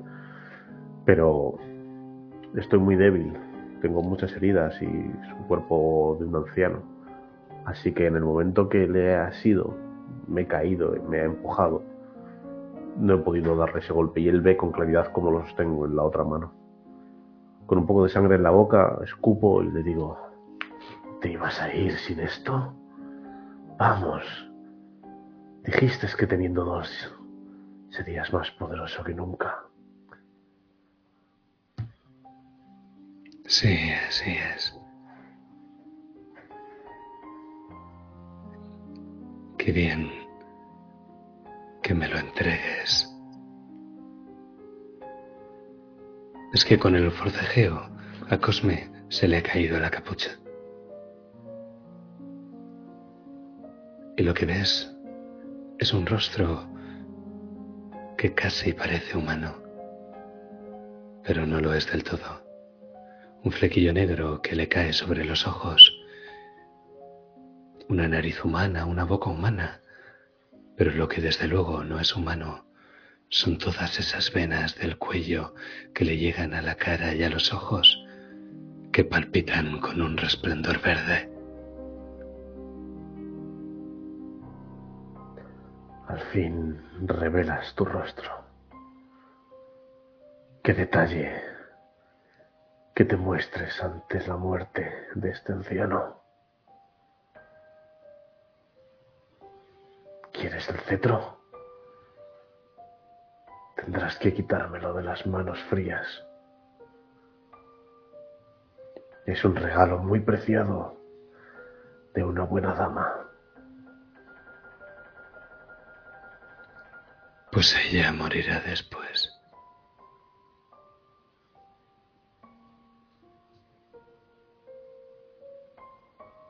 Y Cosme aprieta los dientes y te hace una estocada. Cuatro heridas, Philip. Solo tengo un aumento. Lo sé. Pues mm, no intentando evitarlo, cuando lanza su golpe, con las pocas fuerzas que me quedan, me levanto intentando ir al encuentro, para agarrarle con fuerza en el momento en que me atraviesa e intentar darle con el aumento que me queda un único golpe al menos, intentar que me voy, pero esta te la llevas. Lo haces. Y esta vez la daga te atraviesa y queda muy cerca del corazón y casi llegas a sentir como la, la punta de la daga está a punto de partirse. Pero Cosme la saca asustado. No cometas el mismo error. Otra vez.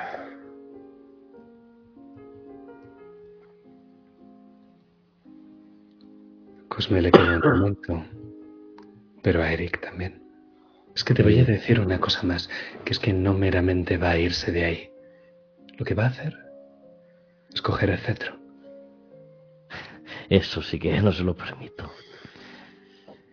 Y con las fuerzas que me quedan, lanzo esa alabarda que eh, atraviesa el patio central del alcázar y se clava en esa figura, esa escultura ecuestre que está en el centro, partiendo la piedra, interponiéndose entre su mano y el báculo de Philip. Y tú ves, Philip, cómo se le ha llevado la punta de los dedos y cómo la propia punta de los dedos comienza a formarse a partir de la arena de nuevo. Volveremos a vernos. Sí. Una última vez. Y en este caso, para evitar que tiremos una nueva ronda, gasto mi virtud rápido para hacer escapar a Cosme. Pero todavía no hemos terminado, ¿verdad, Carl? Lo que ves es como de ese túnel que bajaba hacia vosotros empieza a venir como un torrente, como si fuera una tormenta de esa arena gris con vetas verdes, que comienza a, cobrar vida propia. Se va convirtiendo en serpientes que se retuercen y se compactan las unas con las otras. Pero dime, ¿cómo escapáis de allí?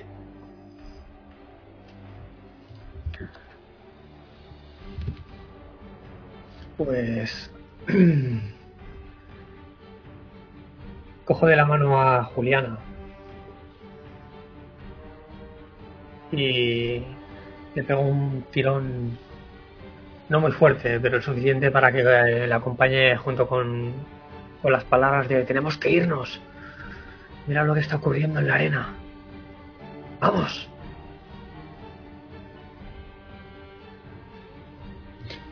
Pero tenemos que llevárnoslo. Y Juliana hace un corte que le duele más a ella que a las propias cadenas que rompe, liberando a Maurice que cae sobre ella. Ves que ella no va a poder cargar con Maurice. Me lo cargo al hombro. Y, y le digo a Juliana que vaya delante mío iluminándonos. Yo os imagino a Juliana con la antorcha y a Carl detrás como con una mano intenta que no se caiga. Maurice y con la otra dispara a esas serpientes que aparecen. Y en el momento en el que una de ellas va a saltar justo a tu cara ves una mano grande y peluda que se interpone y coge la serpiente. Ah, ah, te tengo. y entonces coge la propia serpiente y la estampa contra una de las estalactitas. Y entonces ahora lo que os vemos es saliendo a todos. A Juliana, a Maurice, a Carl y a la banda de los piadosos. Eh, jefa, ¿vamos a caber todos en el bote?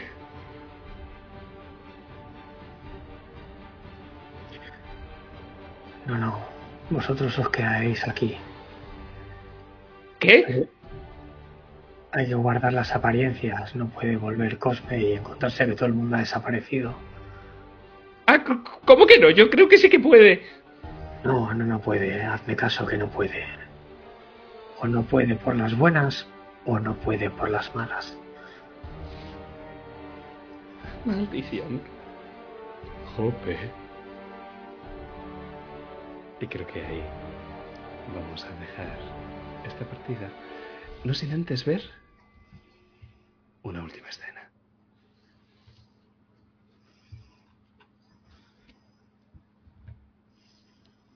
Porque quiero que volvamos a esa guarida de nuevo. Ha pasado algo de tiempo. Y no sé fuera en el resto de los túneles, pero desde luego en la caverna que es el corazón no hay ningún piadoso. Lo que hay son serpientes. Esas serpientes, algunas de mayor tamaño y otras de menor tamaño, que se retuercen en el suelo y se unen, compactándose hasta formar una más grande.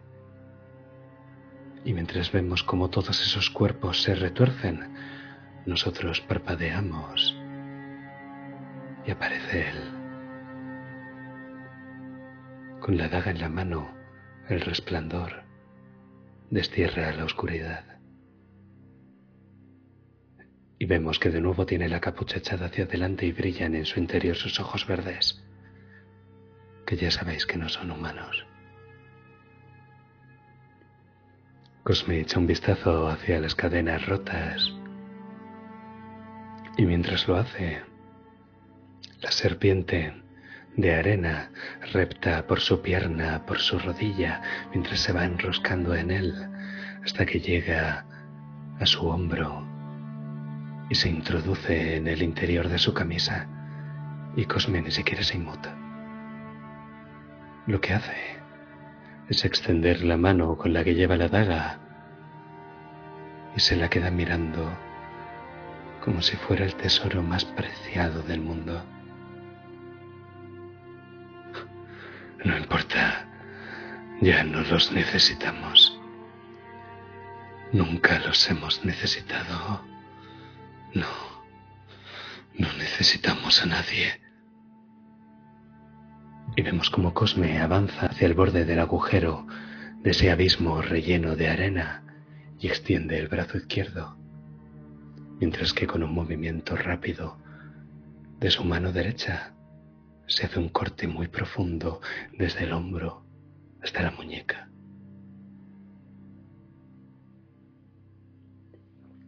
Y cuando la sangre empieza a caer en ese desierto, no es sangre lo que cae, sino arena. Una arena gris y verde que se mezcla lentamente con la del abismo.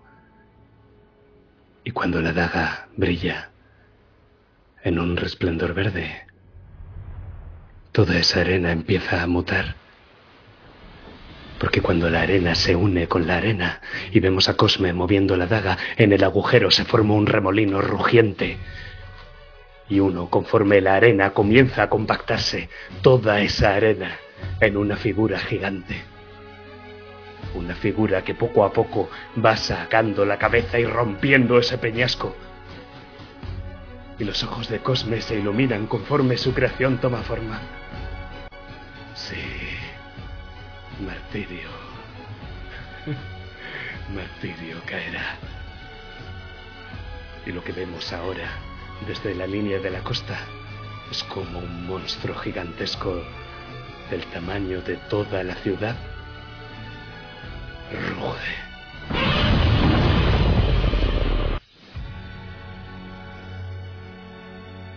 Damas y caballeros, esto ha sido la cuarta sesión del náufrago.